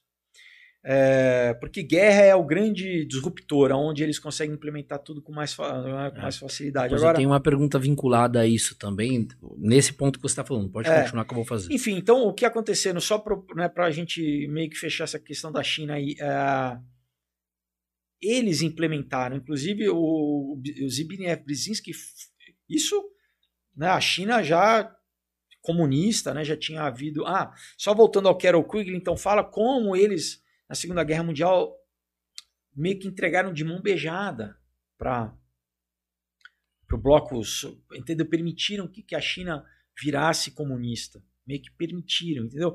Então a gente precisa entender que essa, essa, essa, essa polaridade sempre favoreceu a eles, né? Essa polaridade, uh, porque eles trabalham nessa, nessa, nessa questão da dialética, né? Porque, ah, eu, eu quero chegar aqui, então, né, eu não consigo levar a sociedade diretamente desse, do, desse ponto A para esse ponto B. Então, o que? Eu crio um problema aqui, que é o ponto C. Então, eu levo a sociedade por esse ponto aqui para resolver e aí ela vai chegar né, aonde que eu quero, entendeu? Esse tal, tal da história de criar né, um problema para trazer uma solução, só que é uma solução para direcionar para onde a gente quer direcionar né, a sociedade. Então, a, é, tem tanto, tanto a Coreia né, quanto, quanto a China fala do, do, do era, o, era o general o Patton, se eu não me engano, ou o MacArthur. Eu não lembro que general que era americano na segunda no final da Segunda Guerra que eles é, mandaram o general voltar, entendeu? Para tipo não não ocupar o território, não avança, não avançar, segurado. Então o, o, plano era esse, né? Aí o Zbigniew Brzezinski aí já nos anos 60, né? Ele ele inclui ah, peraí, a China é comunista, por que, que você vai fazer com que a China entre na Organização Mundial do Comércio? Pra, entendeu? Politicamente, se você for pensar, falar, não, não faz sentido nenhum. O, por exemplo, o David Rockefeller, você tem um editorial na revista Time, eh, também acho que de 72, se não me engano, onde ele passou, fez uma viagem na China e o que ele escreve é isso. Ele fala, não, é, essa é a sociedade do futuro, entendeu? Por quê? Porque, cara, é isso. Eles falam assim: a gente vai. Independente do cara ter nascido nos Estados Unidos, por isso que, que a gente está vendo agora nos Estados Unidos é a demolição dos Estados Unidos. Os Estados Unidos era uma grande pedra no, no, no sapato, porque o alvo deles é o quê? É, o, é a globalização. Era essa é a minha pergunta, você já vai responder. Não, é isso, cara. É o, tudo que eles querem é. é isso, eu tô falando aí, coisa da Idade Média. Tá? Ah. É, é, na verdade, para eles, o que eles acreditam é voltar à Atlântida. Tá? Isso, Isso é aí é pode parecer viagem para a galera, mas, sabe, no fundo o que eles querem é isso. É voltar para eles é o, o governo pré-diluviano né, da, da, da sociedade atlântida que Platão falava, então para eles eles uh, isso quem os maçons, né? Então eles têm essas, essas sociedades né, secretas é. ou esses grupos, eles remontam dessa idade, já dessa época, eles vêm perpetuando esse Sim. conhecimento. E como que eles passam esse conhecimento, cara? Você tem, tem ideia era, sobre isso? É, primeiro era, era uh, muito via oral, né? E depois papiro, né? Ah. Mas, por exemplo, né, eu, eu tô inclusive fazendo vídeos agora sobre um livro do Manly P. Hall, que era o um maior, vamos dizer, porta-voz maçônico americano do século passado. Né? ah, ele era o cara que falava publicamente, era, vamos dizer, era o, é, Chefe, é, É. de comunicação. Exato. né? E nesse livro, ele já é muito interessante, porque ele fala, né? Então, por exemplo, né, a história de Atlântida, que o pessoal. Nossa, será que, será que isso é verdade? Mas, ah, de novo, você tem relatos em culturas do mundo inteiro sobre um grande di- dilúvio. Né? A Bíblia fala, só que né, pela visão cristã. Ah, e o que, o que ele narra quando você né, lê que o Platão, na verdade, ele, ele pegou, ele recebeu isso oralmente também, mas tinha um cara, um, um- um grego chamado Solon, que viajando no Egito, né, ele entrou numa numa sociedade, né, não, foi iniciado nas escolas de mistérios egípcias, tá? E aonde no livro descreve, né, ele, ele entra lá num, num, num, num, num- como se fosse um templo que dá numa caverna, que dá num rio, quando ele está, ele, é, né, ele é vendado, quando chega nesse rio, ele vê duas colunas todas gravadas num, num, num como se fosse um metal que não existisse na Terra, entendeu? Algo Como se fosse- polido e tal. Como se fosse uma coisa meio extraterrestre, assim, tá? Uhum. Isso a gente tá falando Nossa. quando Platão escreve, Platão, se eu não me engano, escreveu isso em 3020, não, desculpa, 320 antes de Cristo. Mas ele já fala que Solon ouviu dos, dos, dos, dos sacerdotes egípcios que isso é há 9 mil anos atrás. Então, pessoal, é porque é muito tempo atrás pra gente, conforme vai passando o tempo, vira, ganha uma, uma conotação de lenda. De lenda. Parece de... que, entendeu? Que é uma. É. Que é, né? Essas sociedades, elas têm uns cultos, né, cara? Assim, Tem é, vários. co- coisas, coisas que não, É não, só não, ritualístico. é, não é aberto para todo mundo. Não. Agora, é, esses, esses rituais, Hum. né? É, teoricamente entende-se que é por, por poder, né? Então você Uhum. oferece sacrifícios para que você tenha a, a, alguma, algum retorno daquilo para quem você está oferecendo, Sim. certo? Ah, isso era uma prática comum em quase todas as religiões. Pagãs, É, pagãs. ah, não tá- não, não só pagãs, né? Se você Sim, pega, por exemplo, o, judaísmo, Sim. sacrifício é uma coisa normal. Ah, tá, tá, tá. Ritos sacrificiais, Uhum. até porque sangue é o vínculo Uhum. que você tem com a vida, enfim. É, é, esses caras praticam ainda hoje rituais, porque se você falar assim, um ritual em, sei lá, 3 mil antes de Cristo, beleza, talvez numa sociedade bem menos evoluída, a gente talvez até entenderia. Ah, hoje, sacrifício de gente de verdade, isso existe? Ou, ou, né, nas suas, nas suas leituras e naquilo que você vem estudando, o que, que, você, que você tem visto isso? Infelizmente, sim. Tá. A gente tem muito caso, por exemplo, de satanismo aqui no Brasil, que a imprensa não dá porque a polícia pede para que a imprensa não publique, né? Mas Não quê? caos. Para não gerar caos? É, Faz sentido. muitos casos. Às vezes, às vezes solta alguma coisa ou outra, né? De agora, eu acho que o último que eu lembro é no, no- em Santa Catarina lá, um, pre- um casal de um prefeito numa cidade, ele e a esposa praticaram né, sacrifício de criança ali. Tem os canibais de Pernambuco. E, Acho que é um cara, casal. é que São- Toda essa rede de, de, de- da dark web, de, isso é ligado ao tráfico humano, infelizmente, cara, é muito ligado à pedofilia. Semana passada teve um, um cara batendo um papo com a gente, Hum. que é de um projeto na Amazônia, chama Hum. Resgate Amazonas, e ele comentou que alguém que ele conhece foi Hum. fazer um- um- uma manutenção em alguns freezers, Hum. num lugar afastado de Manaus. Uhum. Dentro da, da selva amazônica. É, um pouco afastado de Manaus, assim, já era um horário meio estranho e tudo.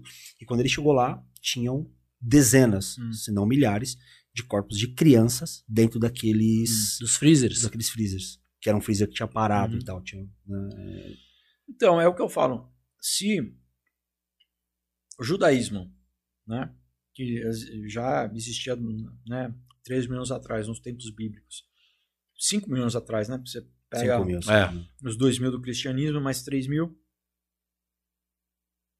Eles conviviam com, né, com a gente lendo o Velho Testamento Baal. Sim. Você acha que isso deixou de existir ou isso, depois do, que o cristianismo virou, de certa forma, né, a religião oficial, ele foi para underground, assim, ele virou encoberto. né, clandestino. Principalmente se ele dá resultado, né? cara, as pessoas não vão deixar de fazer, né? Mas é, é isso que, isso que é uma, aí- entra uma, uma dúvida muito Hum. séria até. E aí aí agora vamos entrar talvez até num ponto de religião, tá? Ah, eu vim até falando com o Di de manhã. Isso agora, só, Claro, só, claro. só para para não, não esquecer. Uhum. Então, por exemplo, né, uma coisa mais notória, quer dizer, talvez o pessoal não conheça também, mas tem na Califórnia um lugar chamado Bohemian Grove, tá?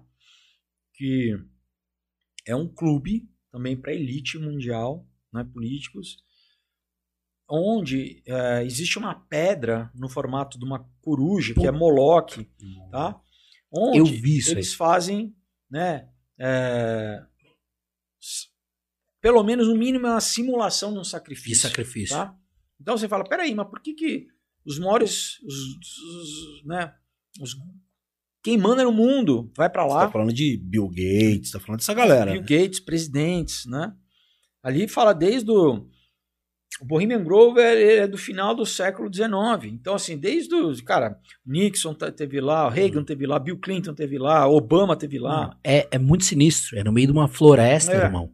É. E E daí escuro, tem um tá dia que mulher não pode, tem toda uma questão ali de homoerótica, deles se vestem de mulher, papapá.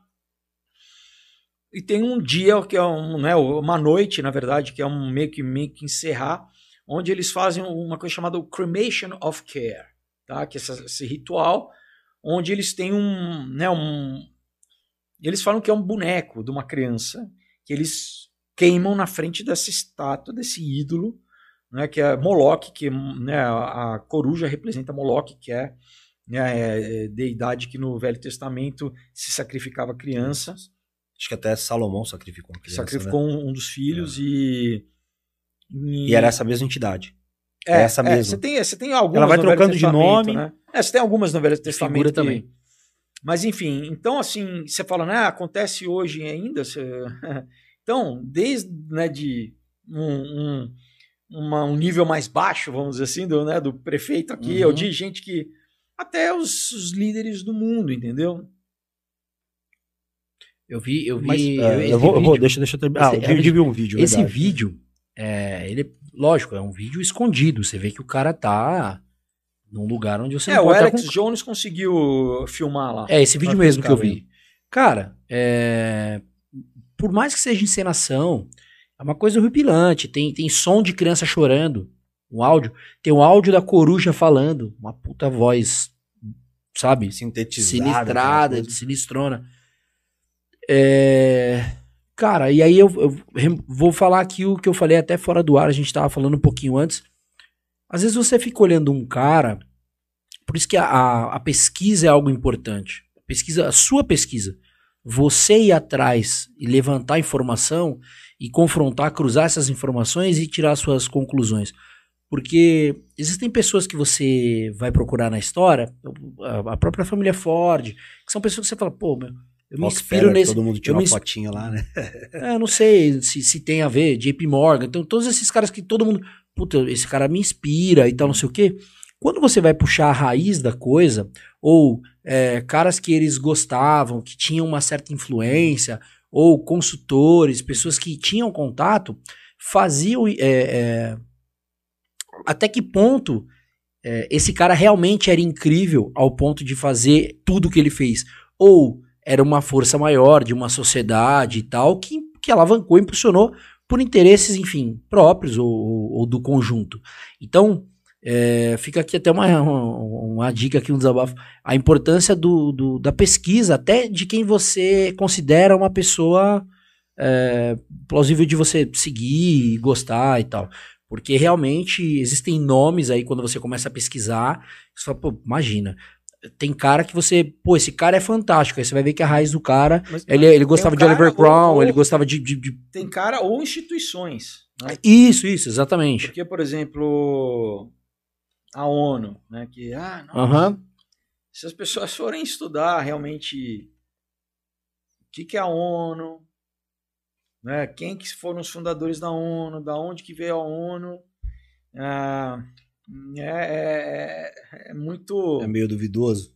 Não, é, cara, é, é muito preocupante, assim, sabe? Por exemplo, né, o... a Unesco, que eu citei, que é o braço educacional da ONU, né?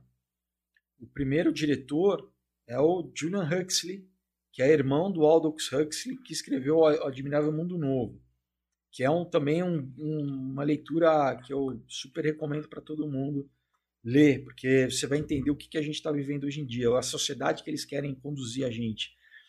Os dois faziam parte de uma sociedade chamada Sociedade Fabiana, que era o comunismo inglês, e o Julian Huxley, enquanto tá, é, diretor da Unesco, que determina a política educacional no mundo inteiro, o cara era, ao mesmo tempo, presidente da Associação Britânica de Eugenia.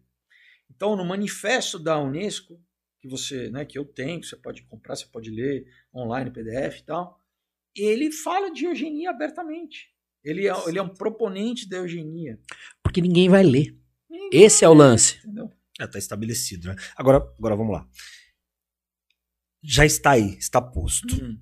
Uh, subverter a ordem de pesquisar. Cara, é uma coisa muito distante para o médio afegão. Eu vou usar essa palavra aqui não pejora, não usando como de forma pejorativa, ah. mas é o médio afegão, aquele, aquele trabalhador comum, o estudante comum, aquela pessoa comum, como nós. Cara, é mas, muito distante, não é? Mas, é? Mais ou menos. Eu acho por que comum? Porque se a gente está falando disso aqui, por que, que as pessoas não podem se interessar? Porque, na verdade, o que eles querem é isso. É como a gente está falando, é o dumb down, entendeu? Deixar todo mundo ignorante, consumista, entendeu? Preso no, no, no Big Brother, preso, entendeu? Em droga, em todo mundo viciado. É... No metaverso agora. É, é o que eles querem é, é, é, é causar distração, né? Distração e, e, eles ao longo do tempo foram desenvolvendo né, nos departamentos de pesquisa, de psicologia, de não, né, um condicionamento, entende, inclusive entendendo como não, o cérebro funciona, como a nossa fisiologia funciona, porque para tentar o máximo possível é, deixar a gente preso, né, preso culturalmente e fisicamente né, a, um, a, um, a uma realidade rasa, rasteira, entendeu? Que você não queira pensar de, nisso, que você fique preocupado com bobagem, entendeu? Então, uh, muito das, das redes sociais é um grande que eles chamam de psyop, de é uma operação psicológica, entendeu? Uh, principalmente para as novas gerações, tá? principalmente para, né, de novo, né? A gente ainda, muita gente ainda se pega mais velha, mas assim você não cresceu. Você teve outras experiências. Né? Exato, né? tendo a sua validação da tua personalidade dado por aquilo. É uma coisa totalmente né, é, artificial. E agora, para o jovem, começa a virar uma pressão. Ah, eu tenho que ter seguidor, eu tenho que. Então, isso daí a gente vê índice de, de, de depressão, de, que que né? combina traz, no suicídio. combina no suicídio. Mas, cara, como é para você, enquanto artista, e aí hum. vamos lá, porque a, a arte, hum. especialmente a que você trabalha, não, não, não, não os quadrinhos, mas hum. uh, enquanto ator, né? É exposição, é visualização, é consumo exagerado, de fato. Como é para você essa, essa, é, porque é meio, é meio, não sei, fica meio então, dividido assim, é... né? Existe uma distopia aí, não, tem? Não tem uma coisa meio, meio dúbia, cara? Não, eu, eu acho assim, claro, você tem um. um é, entretenimento é uma coisa que o ser humano busca. Né? A gente quer é, ter, se divertir né? e ter um. Né? Você trabalha, você quer ter um. relaxar e tal. E eu acho que você pode ter isso de uma forma saudável, nada contra, né? E é diferente artista do que influencer, né? Uhum. Que a gente vive, né? Sim, né? sim, sim. A questão da, da, da, rede social, né? você não, não tem nenhuma não exige nenhuma criatividade. Né? É, não exige nenhum não talento. nenhuma qualidade. Não, mas eu estou dizendo, não existe nenhum, né? não exige um talento. Quer dizer, você pode usar para expor a tua arte, um fotógrafo, né, um cozinheiro, uh, né, um, você pode divulgar o teu trabalho, é uma, uma divulgação, uma, né? divulgação. E nós damos para isso, aqui, inclusive. Exato. É, agora, a arte é muito anterior a isso, né? Muito mais antiga. A arte, na verdade, é uma, é uma expressão. A, a, a arte, no, né, no sentido estreito da palavra, é uma manifestação humana, né, da, da, do espírito humano, né, que fala tanto né, do indivíduo quanto da sua sociedade. Né? Agora, então, ah, aí tudo bem, tem toda a questão de ah, cultura de massa, né? sociedade do entretenimento, tudo isso sim, é verdade. Agora, dentro disso, você como artista, no meu caso, eu cabe a mim escolher o tipo de, de, de, de, produto que eu quero me associar. Quando eu era mais novo, que eu, né, eu comecei com 17 anos, eu não tinha essa consciência, né? Para mim, só de estar tá fazendo já era um cara, nossa, claro. eu tô, né, tô êxtase, né, né? conseguindo trabalhar como, como ator, viver como ator, pagar minhas contas, né? Exercer a, a profissão, era um sonho, né? Então, com, com o tempo, eu fui entendendo cada vez mais, falando assim, peraí, né? É, inclusive, um dos motivos de eu querer contar as minhas histórias, né? Assim, e também era uma época que hoje né, não, as coisas não serviam simplesmente como plataforma ideológica, como muita coisa hoje acabou virando né, doutrina ideológica vestida de entretenimento. Né? de ambos os lados, né? Cada um tentando fazer a sua doutrina. Sim, mas antes a maioria era, era, era contar uma história, né? Mas né, de uns anos, uns anos mais recentes para cá, cada vez mais eu tenho essa consciência, né? E tem e tem coisas que eu falo não, isso aqui eu não, eu não vou fazer esse trabalho, né? Entendeu? Aqui agradeço e, e não entro em, né, na questão, não, não, polemizo nada, mas né, eu, eu, leio ali, eu, eu sei muito bem ler nas entrelinhas e saber que se, por exemplo, aquele roteiro, aquela peça, na verdade é um. Tem uma agenda política ali, um tá. tema que o cara quer abordar e quer levantar uma bandeira e está usando aquilo como um contexto para Entendeu? E, e aqui eu falei, bom, não, não, não, me interessa, né? Então agradeço, mas não participo. Isso talvez no ponto que você está hoje, né? Eu sei que claro. tem vários atores que estão começando, né? Sim. E, e, é muito mais difícil você conseguir não só não ter a consciência, porque a consciência você pode até ter, mesmo iniciando. A dificuldade é. talvez seja escolher ou falar isso eu faço e aquilo não. Ah. Não, ah. mas é um grau de entendimento, de, de conseguir de conseguir detectar aquilo, entendeu? Porque às vezes talvez, né? Passa um, batido. Um cara mais jovem, né? Mas é isso, tem coisa que com a experiência, né? A gente vai. A tua visão de mundo, tudo que você vai lendo, tudo que você vai entendendo do mundo, como o mundo funciona, você vai, né, eh, vai fazendo escolhas mais bem informadas, vamos dizer assim, né? Cara, em, te, em tese, é, a gente deveria ter esse tipo de ensino mais profundo, acho que até nas escolas e tal. Mas é, qual que é a sua visão com relação até a igreja, hum. o papel da igreja em, em, em ensinar, né, em, em trazer à hum. tona a verdade, já Esse que é aculturamento. É, já, já, que, a, já que a verdade uhum. é, liberta, né? Sim. É. Bom, primeiro a gente não é falar a igreja, né? Que é, igreja, é, né? Cuidado, é. Né? Tem várias igrejas, uhum, né? Que igreja a gente está falando especificamente, né? Ah, eu sou evangélico, né? Então, por exemplo. Vamos chamar igreja... de religião. Então, ah, também ah, não é um termo que eu acho que abarca propriamente, porque né, é muito genérico e, e ah, religião pode ser. Eu acho sim, igreja, né, como propriamente ah, pegando o que a, segundo o que a Bíblia diz, né, o conceito tá. bíblico de igreja, né?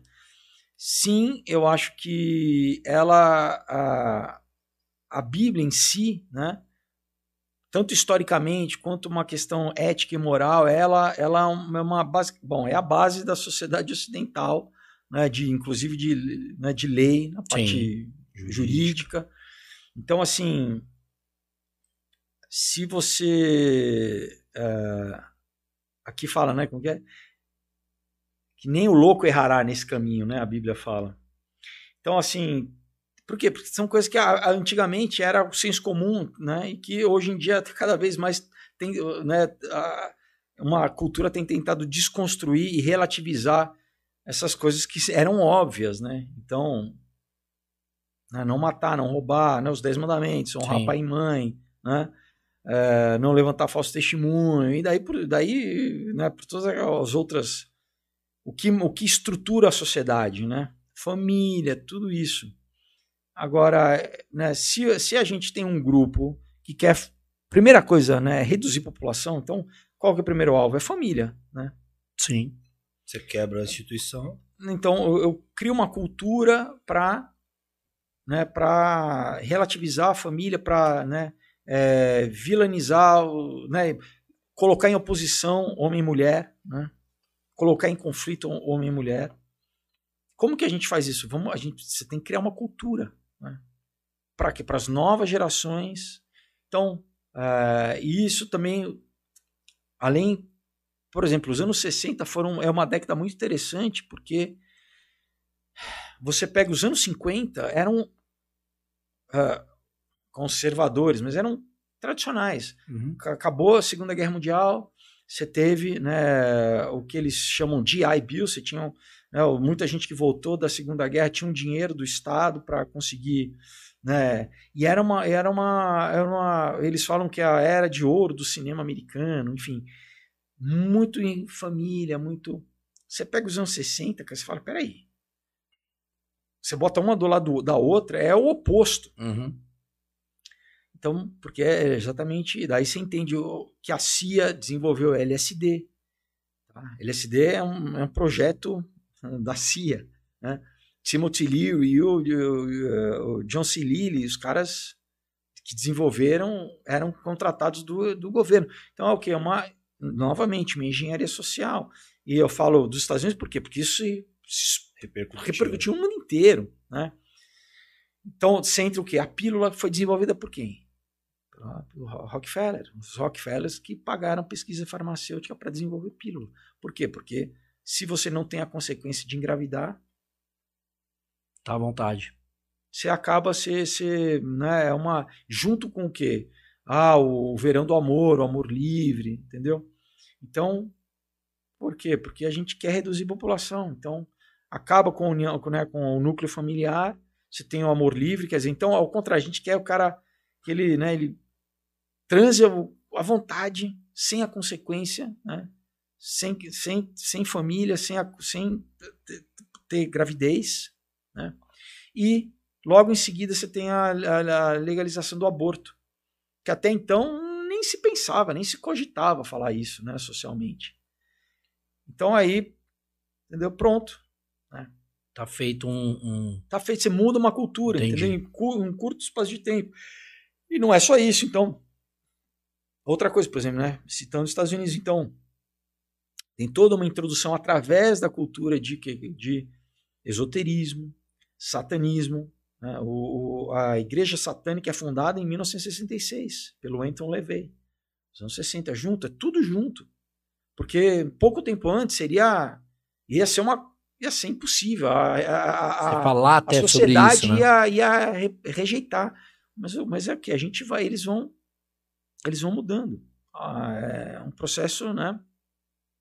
lento até quando até, até que é rápido, entendeu? Até que acontece. Até que é rápido, é. Ele é, né, ele vai vindo lento até que então tem uma, né, uma preparação, né, mas quando ele a execução é de certa forma rápida.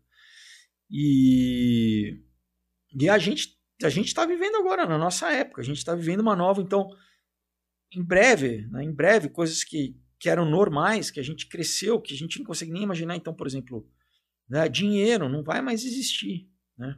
É, praticamente. Tem um, projeto, tem um projeto brasileiro até, né? Sobre o real digital, né? Não, mas isso, cara, isso é. O Banco de, de Acordos Internacionais já, já falou que até 2025 que não vai existir mais papel no mundo, é só, só digital. É a implementação da renda básica universal no mundo, entendeu? Então, como que eles vão obrigar as pessoas a, a receber a renda básica universal? fazendo com que as pessoas não tenham emprego, substituindo os empregos por. Eh, eu falei, acabei esquecendo. Então, o que? Por exemplo, a pandemia no passado, né? Teve o lockdown, as pessoas ficaram em casa, aí começaram a ganhar dinheiro do governo. Quando reabriu, né? principalmente, por exemplo, setor é, é, de, né, alimentício, restaurantes e tal, chamaram os, os funcionários para voltar a trabalhar, as pessoas não queriam. Isso na América, né? né? Por quê? Porque os caras estavam ganhando mais em casa, jogando videogame, e daí, o que, que eles falam? Então a gente vai trazer a automatização, como se fosse uma solução. Ah, então olha, a gente está com um problema de falta de mão de obra. Olha que bom que a gente tem um monte de robozinho aqui. Do, ah, Já não tava, não tava pronto, né? Não tava pronto. Para o quê? Para chapeiro, para tudo, cara. Então não é só, ah, não, o Elon Musk não, porque são os, os trabalhos perigosos pra gente. Enfadões. Enfadões e perigosos. Não, não, não. É. Você tem chapeiro, você tem massagista, cabeleireiro.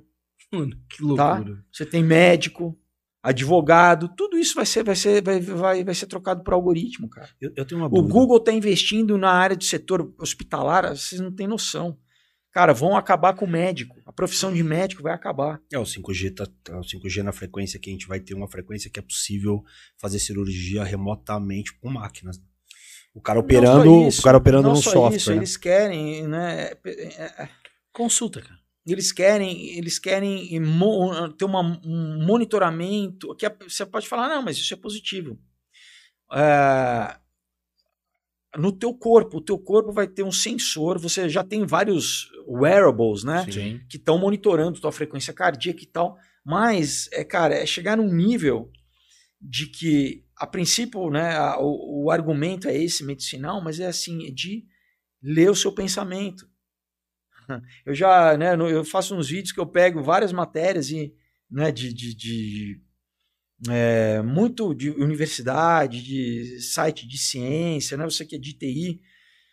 Cara, o, a- o Facebook já tem, tá? A, a Samsung está desenvolvendo, tá, na verdade todos os, os grandes do Vale do Silício estão desenvolvendo essa tecnologia de ler o seu padrão cerebral. Chip neural. E o, depois o, o último passo é esse, entendeu? Se Implementação você, se mesmo. você consegue ler frequência, frequência, né? Porque cérebro é frequência. É. Se você consegue estabelecer padrões, que acho que essa é, esse, é, esse é o estudo, né? Ele estabelece padrões, e aí, para medicina, porque a medicina tá fazendo isso, ó, eu consigo fazer um cara que não fala falar. Como? Né? Então eu coloco ele numa máquina, a máquina lê aquele padrão, aquele padrão a gente sabe que é uma frase que sai no fim. E aí a máquina repete. né? Já tem matéria falando assim que eles têm tecnologia de introduzir propaganda no seu sonho. Propaganda no sonho. É. Me lembrou o filme do, do da criogenia, que eu, o cara eu, eu é tô aguentando assistir o YouTube, cara. que o cara é congelado. Sabe aquele filme do... Demolition Man do Stallone. Puta, mano. Mas não lembra isso? Porque ele a menina vira pra ele e fala assim, pô, o que, que você acha da gente transar? Ele, pô, bora. Cara, tem e um, tal. um- E aí ela dá um tem um white paper, VR, tá tem um white ele. paper do, do MIT, onde eles falam dessa tecnologia de introduzir nos- na sua mente, no seu sonho, propaganda. Agora, isso é o seguinte: se eles conseguem colocar propaganda, eles conseguem colocar qualquer coisa. E tirar também. aí, aí é, é você, o que, que é realidade? Ixi, aí já virou bagunça. Entendeu? Então, quando a, quando a Bíblia fala, né, no livro de Apocalipse, que nos últimos dias vai haver um sistema, não só econômico global, um sistema religioso, ecumênico global, um sistema eh, político global, mais uma tecnologia que vai monitorizar o mundo inteiro. Cara, a gente está vendo a implementação disso. Tá? E, e cada, cada semana eu leio coisas que eu não acredito, cara. Que você fala, não. São os sinais. É, a gente fica Não, assustado. digo o dessa- início deles. É, dessa tecnologia, entendeu? Que, que é, é muito impressionante. E agora já estão, por exemplo, semana passada eu vi um documentário da BBC falando sobre ah, o que, que a inteligência artificial vai interferir na religião. Você fala, hum, peraí. Hum. Isso não era, religião não era coisa de, de, de fanático, né? A gente, nós não somos os ateístas é, né? desenvolvidos, científicos, né? Agora, por que, que a ciência está começando a querer entrar no campo religioso? E o cara, cada vez mais o discurso que a gente tem ouvido é esse, porque vai ser implementado, tá? Uma, eu já tinha dado, acho que foi o quê? 2019, um ex-engenheiro do, do Google já tinha mon, a, monta, aberto a primeira igreja da inteligência artificial. Acho que eu vi isso, eu vi isso. Porque, cara, Como que isso Deus, se é, dá, né? Deus é onisciente, onip- onipresente e onipotente. Né? A princípio, os atributos de um cérebro global estaria em todo lugar, ele estaria sabendo todas as coisas em todo momento. Né? Então, uma, uma singularidade, né, o que eles chamam da singularidade do que de um, né, de um- de um- de uma- da internet ou de um algoritmo ganhando consciência, tá? É muito interessante que você falou do Elon Musk, né? O Elon Musk, eu acho que foi em 2019 também, numa conferência, ele falou sobre os perigos da inteligência artificial. Ele falou: ah, isso é igual a invocar o demônio. Tá? Então, assim, cara, de novo, né? O que, o que a gente via nos filmes, né? E, e muitas vezes o que eu falo, o pessoal, ah, não, mas isso aqui eu vi no Black Mirror. Eu falo, cara, não é Black Mirror, isso é, isso é realidade. Na Entendeu? verdade, Tá cada- Black Mirror é só a experiência que os caras estão colocando pra frente Exato, em filme, já exato. foi, né? É, é o que eles estão, vamos dizer, condicionando a população através da mídia, né, da, da, da- da cultura, para meio que preparar para o choque não ser muito grande. Né? E fora, Porque- Ape- Apesar de que o Black Mirror, ele, ele tem no final, ele coloca uma, uma ideia moral da coisa, né? É, você pega, por exemplo, aquele que... não fala o final. Não, não, você pega aquele que, é louco. aqueles que você guarda, né? Você registra. Hum. O, o, o que você vê, você registra e, e você pode rebobinar Essa tecnologia já e, ass- existe. e cara. assistir aquilo. Essa tecnologia já- já existe. Existe uma companhia chamada Mojo que, tá, que criou uma lente de contato para você colocar exatamente, você vai gravar tudo que você vê. Uma entendeu? parada meio espiã. O cara põe, vai pra um lugar e. Não, mas isso para todo mundo, entendeu? Cê é Só que isso junto com a questão da realidade, de novo, né? é, a realidade virtual e a realidade aumentada são duas coisas diferentes, né? Porque a realidade virtual é você estar literalmente imerso num mundo virtual e a realidade aumentada é você estar nesse na realidade só Com que algumas coisas ocorrendo. algumas coisas não, com todas as coisas o tempo inteiro ocorrendo, tá? Você sendo bombardeado o tempo inteiro sobre e é o que eu, e é o que eu digo, cara, se né, a gente hoje já é basicamente viciado no celular, você não consegue soltar, né? Ah, uma criança que está em formação, estrutura fisiológica do cérebro dela está em formação, ela tiver em contato com isso, cara, ela não vai querer mais viver num, num mundo que a gente chama de normal, porque para ela vai ser sem graça, entendeu? Uhum. Ela não vai. É muito sério, cara. É muito sério que. E imagina o controle que você tem sobre alguém se você cria o que ela vê. Você literalmente cria um mediador entre ela e a realidade. Então, o que a gente está vendo agora, né, por conta dessa pandemia, né, é essa. Cada vez mais os, os nossos processos humanos que eram naturais estão todos digitalizados, estão todos o que? Mediados. É tudo, alguém está mediando essa conversa, tá? Ah, Óbvio, ah, não, mas isso é bom, porque assim, né, a gente tá, as pessoas estão vendo, fica na internet, tudo bem. Mas, de novo, você está dependendo de um filtro, de alguém, você precisa da estrutura de alguém, você precisa do canal de alguém, você precisa de um, né, É, de um- você tá do, do provedor de Você alguém. está construindo no, no- é, construindo num terreno alugado. Exato. Né? E, e é isso. Se tá, sei lá, no YouTube, o YouTube determina aquilo que eu posso falar, aquilo que eu não posso. Se eu falar alguma coisa que eles não querem. Não, na eles- diretriz eles ele é dono do conteúdo, né? De tudo. Na diretriz ele é dono do conteúdo. Sim. Mas então, e isso, cada vez mais. O trabalho, a nossa fonte de renda vai cada vez mais ser dependente disso. Como, por exemplo, né, na China já existe o crédito social, onde o governo está o tempo inteiro monitorizando a- a- o que você diz, o que você fala, o que o like que você dá, e, e e se você é um bom cidadão ou não. Se você desvia um centímetro do- da narrativa do governo, você é prejudicado, você, você, você perde pontos, você não consegue pegar transporte público, você não consegue é, Você é cancelado. pelo governo. Pelo governo. Tá, tá? Mano, Agora, loucura. quando o Ah, governo. o, o dono do Alibaba desapareceu, meu Exato, amigo. Jack Ma. Aí você fala, o cara que é um bilionário, é o maior, bilionário o da maior China. da China, talvez. Daí você, que poder que o cara tem? Você fala, não, mas o cara é poderoso. Que poder que, poder que o cara tem numa, so- numa sociedade dessa? Que os caras mandam. Meu, os caras mandam capanga. Tem um filme interessante no Netflix chamado. Acho que é A Sombra de Stalin. Pra galerinha mais nova que não conhece, que fala basicamente como que funcionava o sistema soviético e fala sobre o Holodomor, que foi, enfim, uma, né, um, um genocídio verdadeiro, que as pessoas falam, não, nem sabem o que é genocídio. Um genocídio na Ucrânia, 8 milhões de pessoas morreram de fome depois da Primeira Guerra Mundial. Eu tive na Ucrânia, eu tive em Kiev, na capital, fui. Eu tenho um, um videozinho que eu fiz lá no meu canal, que eu mostro o monumento lá do Holodomor. É, é isso, é isso. É matar as pessoas de fome, cara. E agora, olha só, junto com a carteira de vacinação, eles já vão trazer uma uma carteira de é, carbono, tá? Do teu consumo de carbono. Você viu a propaganda dessa semana do Bradesco?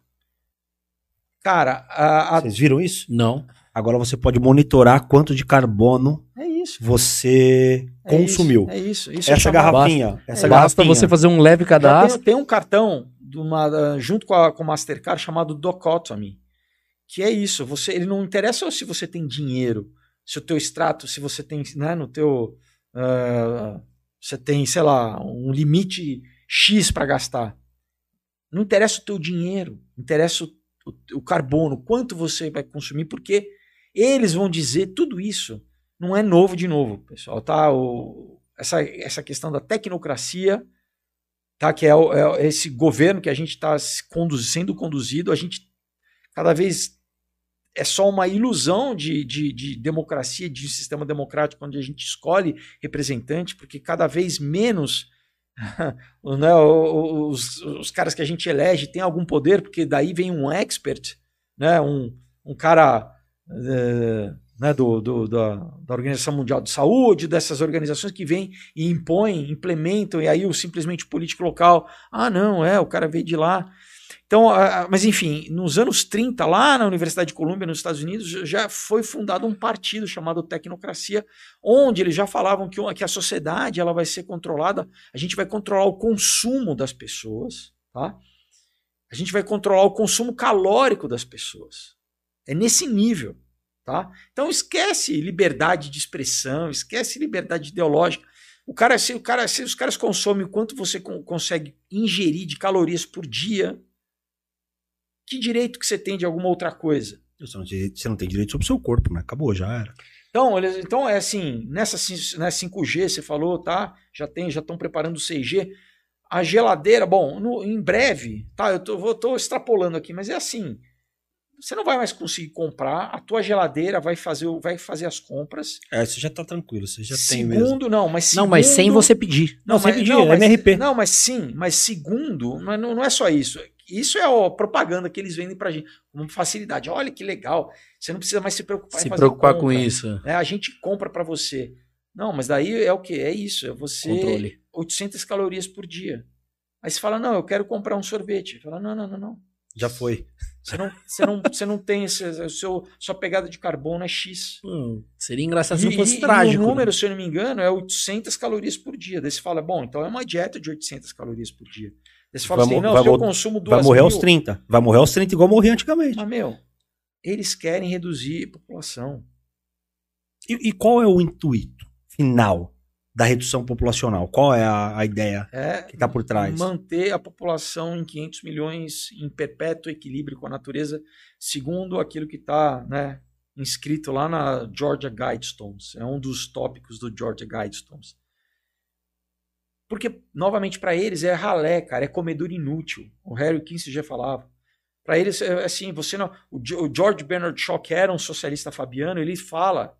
Ele fala: ah, todo ano as pessoas teriam que justificar a sua existência na Terra. Fala assim: o que que, o que, que você deve continuar vivo? Nossa. É o que o cara falava. Se Os não, caras são psicopatas. É, vapo. Vapo. Entendeu? É louco. É psicopatia. Então, é né? isso. Os caras são psico... eles são para eles, eles são os eleitos, eles são os merecedores, eles são. Agora, entendeu? como fugir disso, cara? Cara, tem eu... como? Essa, essa Não, é a. Olha, eu aqui de novo, eu eu eu leio a história pelo prisma bíblico, pelo prisma, né, o que, que a Bíblia diz, né? Então, isso vai acontecer. A Bíblia diz que isso vai acontecer. Né? Isso, a inevitavelmente. História tá, inevitavelmente, a história está conduzindo a isso. Como que você escapa? Tendo entregando a sua vida para Deus, tendo fé com, em Deus, né? A esperança é essa. O apóstolo Paulo fala, a, abenço, a nossa abençoada esperança no livro de Tito. Na carta para Tito. Ele fala qual que é? Que Jesus Cristo vai retornar. Porque esse sistema, que é um sistema. Né, em 1 Coríntios ele fala que o dono do mundo, Deus desse mundo é quem? É um inimigo de Deus, que é o inimigo das nossas almas, que quer matar a gente. Só que essa galera adora esse cara. Então, é, é lógico que eles implementem a, a mesma agenda do que esse, do que esse ser, entendeu? Agora, é... é que, eles cultuam, que eles cultuam, eles cultuam esse Deus. Para eles, ele é o Deus. Né? Só que é, é, é, é, é homicida, cara. É homicida. É, é isso. É tudo que você pensado, tudo que a gente vê no, né, de, do mal, é de, disso, do sadismo, entendeu? De sofrimento, de derramamento de sangue, de não ter empatia né, com, ser, com outro ser humano. Né? Então, para eles é completamente justificável. Assim, é, é igual um inseto, entendeu? Eles falam assim: não, tem que. Precisa controlar e acabou. É, acabou mata aí e pronto. Mata aí e pronto, entendeu? É. E, e, aproveitando que você falou um pouco agora a, ah, também da Bíblia e tal, vamos levar uma, a, a nossa conversa um pouquinho para um lado mais espiritual e tal. Hum. É, que eu acho que tem muito a ver, né? Eu queria que vocês falassem assim. É, é, em tudo isso, assim, às vezes a, não é uma dúvida minha, eu tenho a, a, minha opinião sobre isso, mas eu falei com o Rafa de manhã. É, e Deus em tudo isso, sabe? Então eu acho que alguém que pode estar em casa agora pode estar se perguntando assim, cara, mas tanta maldade, tanto, é, tanta maquinando, Esse tanta coisa, de manhã, sabe? Cara, como que, que não existe uma manifestação assim? Eu, eu, como eu te falei, não é uma dúvida minha, mas as pessoas podem perguntar como que não tem uma manifestação de Deus dizendo, opa, peraí, meu. Mas claro que tem. O que, que, é isso, claro, sabe? Mas claro que tem. Uh, biblicamente já teve uma, que foi dilúvio, tá. né? que foi um julgamento mundial. Agora, a gente não pode esquecer, por exemplo, quando Jesus fala da parábola do joio e do trigo, ele fala o quê? Que ele deixa crescer até até o tempo da colheita. Então, Deus é longânimo ah. por dois sentidos. Primeiro, porque ele espera que o, o ímpio se arrependa, né? Porque se fosse assim, ninguém sobrava. Esquece, Eu, né? é todo mundo. Pedro fala sobre né? isso. Então ele fala, ele, ele fala, vai chegar um momento que é um momento da, da, da colheita, é um momento da. Entendeu? Mas ele ele espera, ele espera para. Por quê? Porque a gente tem que entender também que o conceito que a gente tem de justiça é um conceito, é um, é um, é um espelho do, do, do, espiritual. Né? Então Deus é um juiz, né? o promotor é o, é, o, é o diabo, que é o acusador, Jesus é o advogado, e ao mesmo tempo ele é o substituto do, do réu que somos nós. Tá? Então imagina, nós somos os réus acusados pelo diabo, Deus é santo, Deus é justo, ele é a justiça perfeita, mas Deus, Jesus é Deus também, ele é o que é o amor perfeito. Então, não só ele nos defende do acusador, mas ele o que nos substitui. Porque a gente é, a gente é, é, é passível dos, dos, nossos pecados. A gente Sim. deveria ser executado pela justiça. Se Jesus não tivesse vindo há dois mil anos atrás morrido, nós seríamos culpados. A gente mereceria o, o, o, a separação e o castigo de Deus. Só que Jesus, o que? Ele exatamente por amor a qualquer um que se arrepender e confessar o nome dele, né? E querer que, né? É, depende da gente. A gente é, né? é só a gente querer, né? Se arrepender. Mas assim você não anula a graça? Não, mas a graça é isso, é de graça, eu não preciso fazer é nada. Isso, sem fazer mas nada. então, é, não precisa fazer nada. Mas não, então você não outra... precisa querer. Não, você precisa querer, não, é óbvio. É? Mas a fé não é a fé não é sua, a fé é dada por ele, é o Espírito uhum. Santo que dá a fé. Agora, o querer, eu tô, eu tô. é, o querer é nosso. Né? Você, você não é um robô, Deus não te criou um robô. Ele criou você um ser. É, a, a imagem e semelhança não é que ele tem né? Aquele é careca, barbudo e gordo. Não. Assim. É, não, é, não, é, que ele é o quê? Ele, ele é, um, aquele, ele é, aquele um, loiro do olho azul, né? É que ele é uma consciência, ele é, um, é, um, é uma consciência. Deus não é uma energia. As pessoas acham que a, essa questão esotérica, ah, não, Deus é uma energia, é uma coisa amorfa, abstrata. Não, Deus é uma, é uma é a consciência suprema, é o Logos, né? O Logos supremo, que constrói a realidade, que mantém a realidade. Então, assim, você, né? Esse, essa tua esse teu, vamos dizer, oh. essa tua manifestação aqui, essa tua composição é temporária, como sim, a minha é temporária, né? A tua real essência é espiritual, tá? por mais que desde o iluminismo tenham né, tentado fazer, né, emplacar na cabeça das pessoas que existe é, que tudo é matéria, que quando morreu acabou. Não. Então, você é uma consciência. Deus te criou assim e te deu. Senão, né, o que nos difere do animal é isso, é que Sim. a gente tem uma consciência de que, né, aquela história que a filosofia fala, né, Descartes fala, eu penso, logo existo, né? Então, uh, então é isso, você tem que, você tem que escolher, né? você, eu tenho que querer, Deus, Deus não, não, te, não, te, não te fez um robô, né? Então nós, um autômato. nós somos a manifestação de Deus na Terra. Sim, mas aí que tá. Né? Existe uma, uma questão que a, a, filosofia chama de condição humana, que biblicamente é o tal do pecado. Tá. A lei do pecado e da morte, que o quê? Através do nosso pai em conjunto, Adão, o primeiro homem, ele escolheu uh, desobedecer a Deus, porque ele quis ser igual a Deus pelo caminho errado, porque ele já era igual, igual a Deus assim na, na essência, ele já ele tinha comunhão com Deus, ele era tinha tudo. ele tinha a, a, a, possibilidade de, da eternidade, né? Mas qual que é a qual que é a, o argumento de Satanás? É o quê? Ah, Deus não quer que você coma da árvore do conhecimento. Você porque você não, senão seus olhos vão se abrir, você vai ser igual a ele e você não vai morrer. Então, qual que é o qual que é o, o, que, que é o, o, movimento do transhumanismo hoje vende para gente? Que o homem vai se salvar através da tecnologia. Através do conhecimento, a gente vai se salvar. Eu não preciso de Deus, eu não preciso de, não preciso de, de Jesus, eu não preciso de nada. Eu vou me salvar através da. Eu vou ser imortal. Por que, que eu, Peter Thiel, Elon Musk, não, Elon Musk não, o, o, Jeff Bezos, não, todos, um monte de gente fazendo startup no Vale do Silício de imortalidade. Coisa que você lê e fala, meu, isso parece ficção científica. Não é. Porque ah. os caras, eles acham que eles o vão ser imortais. Da, o cara da Apple, né? Que estava fazendo um tratamento. É, tá, eu li um documento que ele estava fazendo um tratamento que semanalmente eles trocavam sangue, plasma, genético, trocando é. o gene do cara, tentando para ver se mudava, para ver se ele conseguia sobreviver. Cara, é, existe, é... Existe, existe, gente que faz, gente vai, existe projetos aí que os caras fazem é, quimera, é, é, é genoma animal em humano e, aí, ou e vice-versa. Mas essa história é muito por conta que eles falam da, da saúde, né? Que é, eu estou, por exemplo, rato, vou construir é, um rato rim. com orelha. É, vou construir é um rim, por exemplo. um rato com orelha não, nas não, costas. vou construir um rim. Esse é o discurso para para inglês ver, né? Para isso vir porque va acaba vazando publicamente, Sim. então, né? Tem que ter uma, uma... mas cara, uh... O buraco é muito mais embaixo. Essa galera toda vai lá para Burning Man, lá no, no, no na Califórnia, quando você vai estudar, né, ler com, né, a origem do Burning Man, o que que né, os celtas, que Burning Man é isso, os, os celtas eles já faziam uma uma efígie de, de, de, de palha e queimavam, faziam um sacrifício humano lá, queimavam né? E é a mesma coisa que faz no Man agora. É, tudo é paganismo, cara. Basicamente, então, qual que é a diferença do cristianismo das outras religiões? Das outras religiões? Você falou de sacrifício, né? As outras religiões sempre sacrificam ou animal ou sacrificava ser humano, né?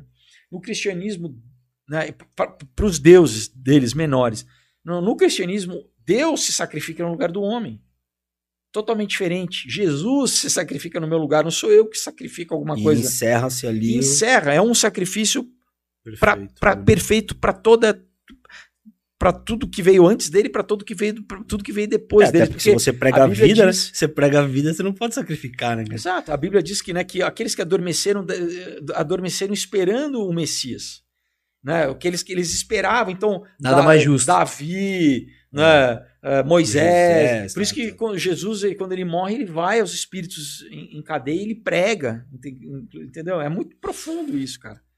É, ele foi pregar lá para um monte de gente que tinha morrido lá, falou, ó, né, sou eu aqui, agora eu tomei a chave do, do, da, da, do inferno e da morte, ainda quem acredita em mim, né?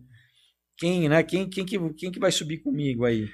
Então, assim, é, é completamente diferente do... E outra coisa, né, dessa outra linha, né, que, muito ligado ao esoterismo, essas escolas de mistério, tudo. A tecnologia que a gente vê hoje é um desdobramento da magia, tá? É, Historicamente, se a gente for ver alquimistas e tudo, é, é a mesma, é a mesma, os cabalistas, Isaac Newton era cabalista, o Einstein era cabalista, pá, pá, pá. Era, é tudo Einstein também? Também. Tudo manipulação da realidade, tudo manipulação da, da matéria e da realidade. Independente de Deus, é o homem querendo manipular, isso é magia, né? Você manipular a estrutura da realidade sem se submeter à vontade de Deus. Tá? A utilização de droga no, no mundo antigo tinha esse cunho? Total, total. E como até hoje. E outra, outra uma religião que está surgindo é essa galera aí da, né, dos alucinógenos, ayahuasca, MDMT.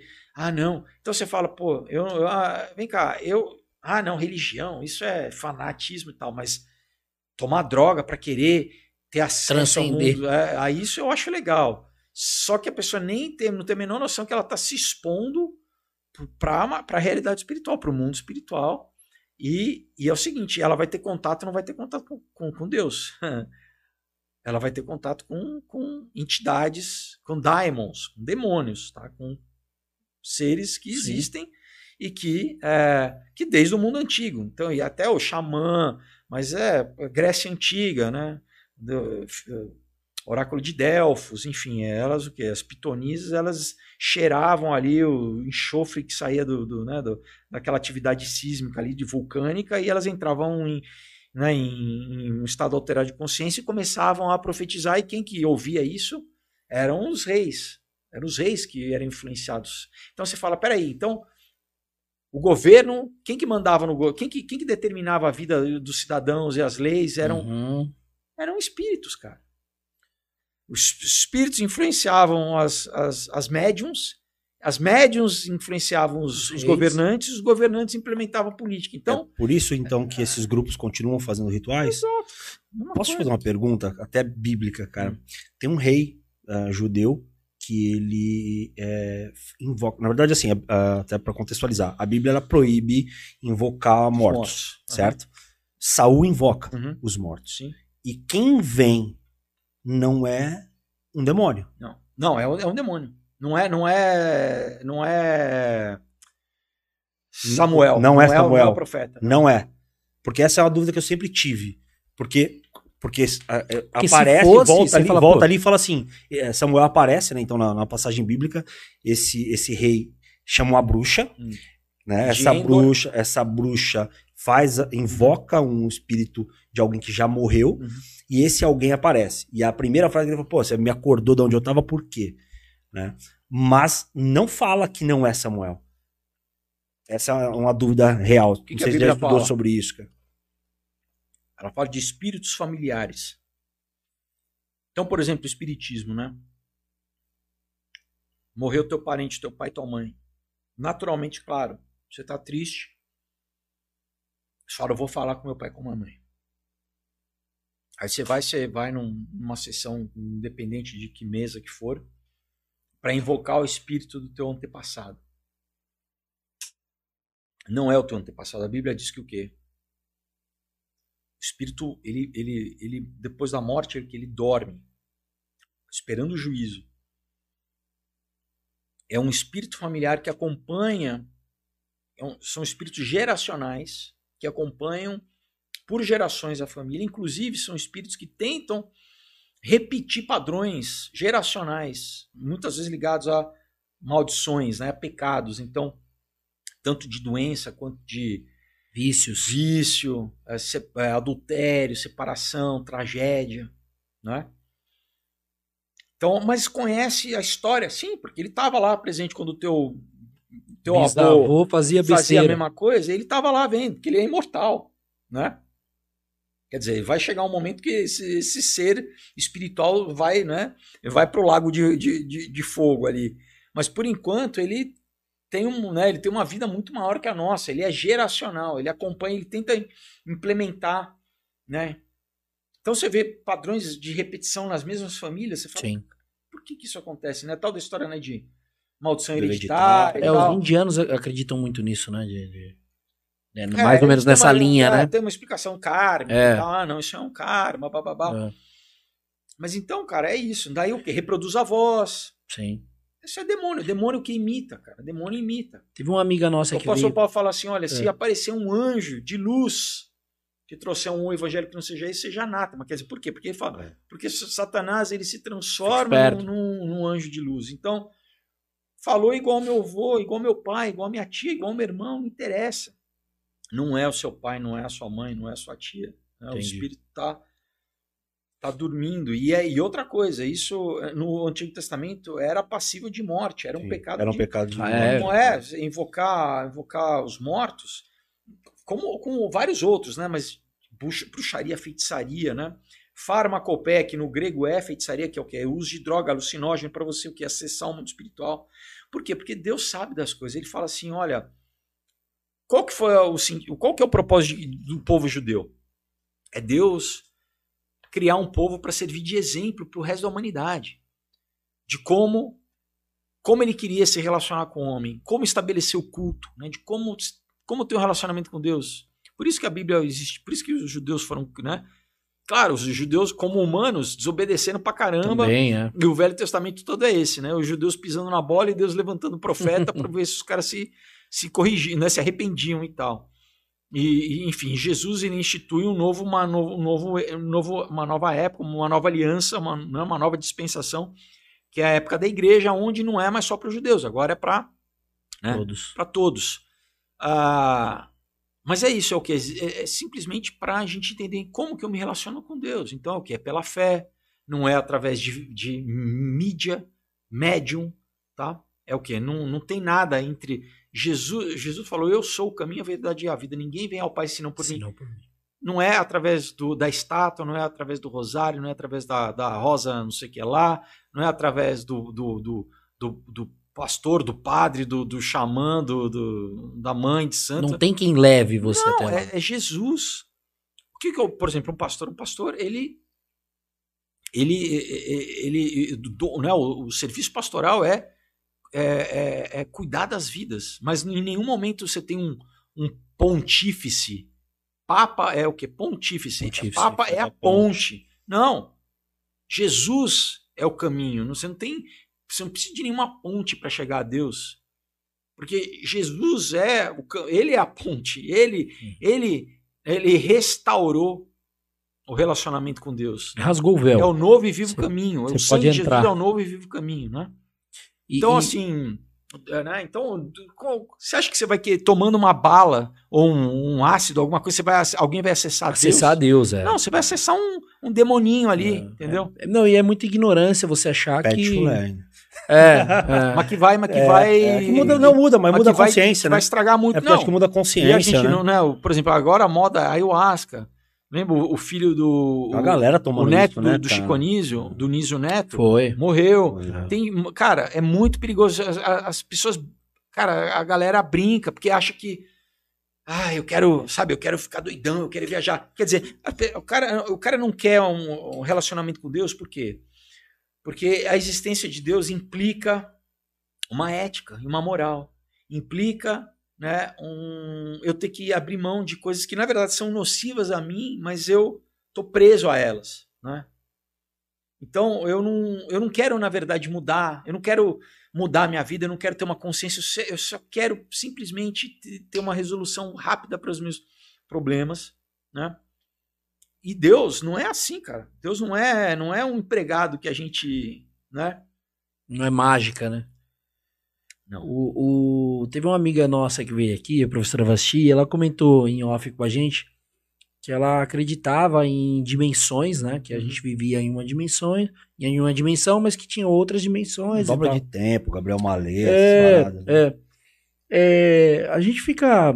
é, a gente fala sobre muitas coisas, a gente conversa sobre muitas coisas, mas é difícil você checar coisas desse nível, porque a internet não te proporciona uma, de qualidade. uma checagem né? onde você fala, não, realmente, eu acredito nisso e tal. É, você tem alguma opinião sobre isso? Alguma visão bíblica? O que, que, você, é, o que, que você acha? Tenho, assim, a Bíblia, cara, por exemplo, Paulo fala que ele foi levado ao terceiro céu, né? É, a, Bíblia, a Bíblia fala o tempo inteiro do mundo espiritual. Coisas né? inefáveis. O que, que é uma, dimensão paralela é o mundo espiritual. Mamonides, que era um, um rabino meio cabalista, mas enfim, ele já falava sobre 11 dimensões. Hoje a física quântica fala a mesma coisa que Maimonides falava, 10 séculos antes, Nossa. tá? Por isso que eu te falei, né? O, o Einstein era judeu. O Einstein ele lia também, tinha um livro da Madame Blavatsky lá, Doutrina Secreta. Por isso que eu te falo, muito desses conhecimentos, desses conceitos eram. Cara, isso não é nada novo. Pitágoras. O teorema de Pitágoras. É mais, é, já descobriram uma, uma tábua babilônica 1200 anos anterior de Pitágoras, que era grego, já com o teorema dele, Nossa. tá? Então, Então ele não descobriu, ele, ele viu Na isso em algum verdade, ele lugar. teve acesso Ele, é isso. óbvio, por quê? Porque era uma escola de, esotérica. Hum. A escola pitagórica era uma sociedade sec- secreta. Você tinha que fazer, você tinha que ficar cinco anos em silêncio para fazer parte da, da, da sociedade pitagórica. Tá? Vou fazer uma brincadeira machista. Mulher não podia entrar. Cinco Cara, anos em silêncio. eu vou ser cancelado. Eu tô brincando, hein? Eu avisei antes. É, Mas é, cara. Entendeu? Por quê? Porque, porque ah, secreto. Não, por quê? Porque é é isso. Eles falam assim: não, esse conhecimento não é para o afegão comum. Sim. Não é para o cara que quer. Ele não suportaria isso. É, não suportaria e ele não tá preparado espiritualmente, entendeu? A, a, a maçonaria tem, é separada em, em níveis, né? Sim. De, de conhecimento Graus. até e tal, que são graus, né? Ah, então, você vai crescendo em conhecimento dentro do, do processo. É um processo, né? Você vai indo de uma para outra. Mas sempre com sempre com ritualística, sempre onde você está se comprometendo espiritualmente cada vez mais, fazendo pactos. Cada vez que você sobe um grau, você, você vai fazendo um pacto, entendeu? E eu aí assisti esse- o e documentário no Netflix, e eu não vi esse- nada. E aí cara. esse conhecimento ele Não vai mostram é, nada. então, tá eu- ligado? eu, eu nem, eu nem perco Não, mas- tempo, mas né, desculpa, cara? É uma É. coisa que as pessoas. é, Também é um mal da nossa geração. Ela Uhum. acha que documentário da Netflix vai mostrar tudo. Não, não, mas, tipo, não, eu sei, mas. mas não mostrou nem nada. Não, mas não, mas cara. É... Eu assisti 12 episódios pra nada. Não, mas, mas você acha que ia falar alguma coisa de verdade? Algum... Ah, não sei, deixa escapar alguma coisa, Ah. porque quando você. É muito superficial. E é como eu te falei, não ler. dá pra checar. Não, tem que. Mas o que, que, o que eu faço? Uhum. Eu leio material deles. Tá? Hum, Mas e esses secretos? É possível? tem Então, disponível, tem mesmo. que- você- Não, então tem coisas que. Na não, Deep tem umas coisas. Eu falei pra você que eu achei umas que- coisas uma vez. Você tem, que, você tem que. Cara, é isso. É, é Tá. fuçar e pesquisar e publicação deles. Não é coisa que o cara escreveu, do que o cara. Não, é de- interno deles, entendeu? O que eles acreditam. Não é resenha de alguma coisa, né? Não, É- não, é- é, tem Não. que ser. É, que ser o, e aí, eu, aproveitando que eu perguntei sobre Por esse negócio de- exemplo, Ah. vou dar um exemplo aqui. Ó, eles ele eu falei essa coisa né da, ah são duas raças eles para eles eles são filhos de Samael eles para eles é, eles não são filhos de Adão tá a descendência deles para eles não é descendência de Adão para eles né Satanás Samael teve um filho com Eva que é Caim então eles são filhos de Caim para eles são filhos do fogo então, para ele, ah, a gente que traz a tecnologia, a gente que. Daniel Entendeu? Mastraus. Lembra? Tinha um é, Filho do Fogo, o nome do, do livro do Daniel Mastral. É, mas eu não li o livro, eu não sei se, se fala sobre, mas é, o- os maçons, eles acreditam nisso, entendeu? Eu não sabia. E, e eu, eu ouvi dizer, pode ser completamente infundado, de que, na verdade, o conhecimento. é, O que eu tô te falando assim, pode ter maçom do grau até o Sim. terceiro grau aqui que possa estar ouvindo e falar assim, Imagina. isso é bobagem. Por quê? Porque os próprios maçons só vão revelando certas coisas conforme, novamente, você vai subindo na hierarquia. né? Tem um, um livro, que inclusive eu dei uma entrevista que eu falei que, ah, que só não maçom pode comprar e eu comprei no, no eBay, mas é verdade. Na verdade, sim. É, isso é, antigamente você não podia, você não tinha na livraria, você não chegava, não, eu, Quero comprar o livro é, eu X. comprei na eBay- no eBay de um ex-maçom, porque é um, né? Era um, é um, um capa dura, um livro acho que de 1930 e pouco, O grande em bode inglês, em inglês, chamado Morais e Dogmas do Albert Moraes Pike. Dogmas. É, né, mas é, é isso, é um, é um livro que você comprava de um quê? De um ex-maçom, ou, do, ou de um maçom que morreu e a família vendeu. família né? nem sei o que é isso aqui, né? Mas enfim, então a.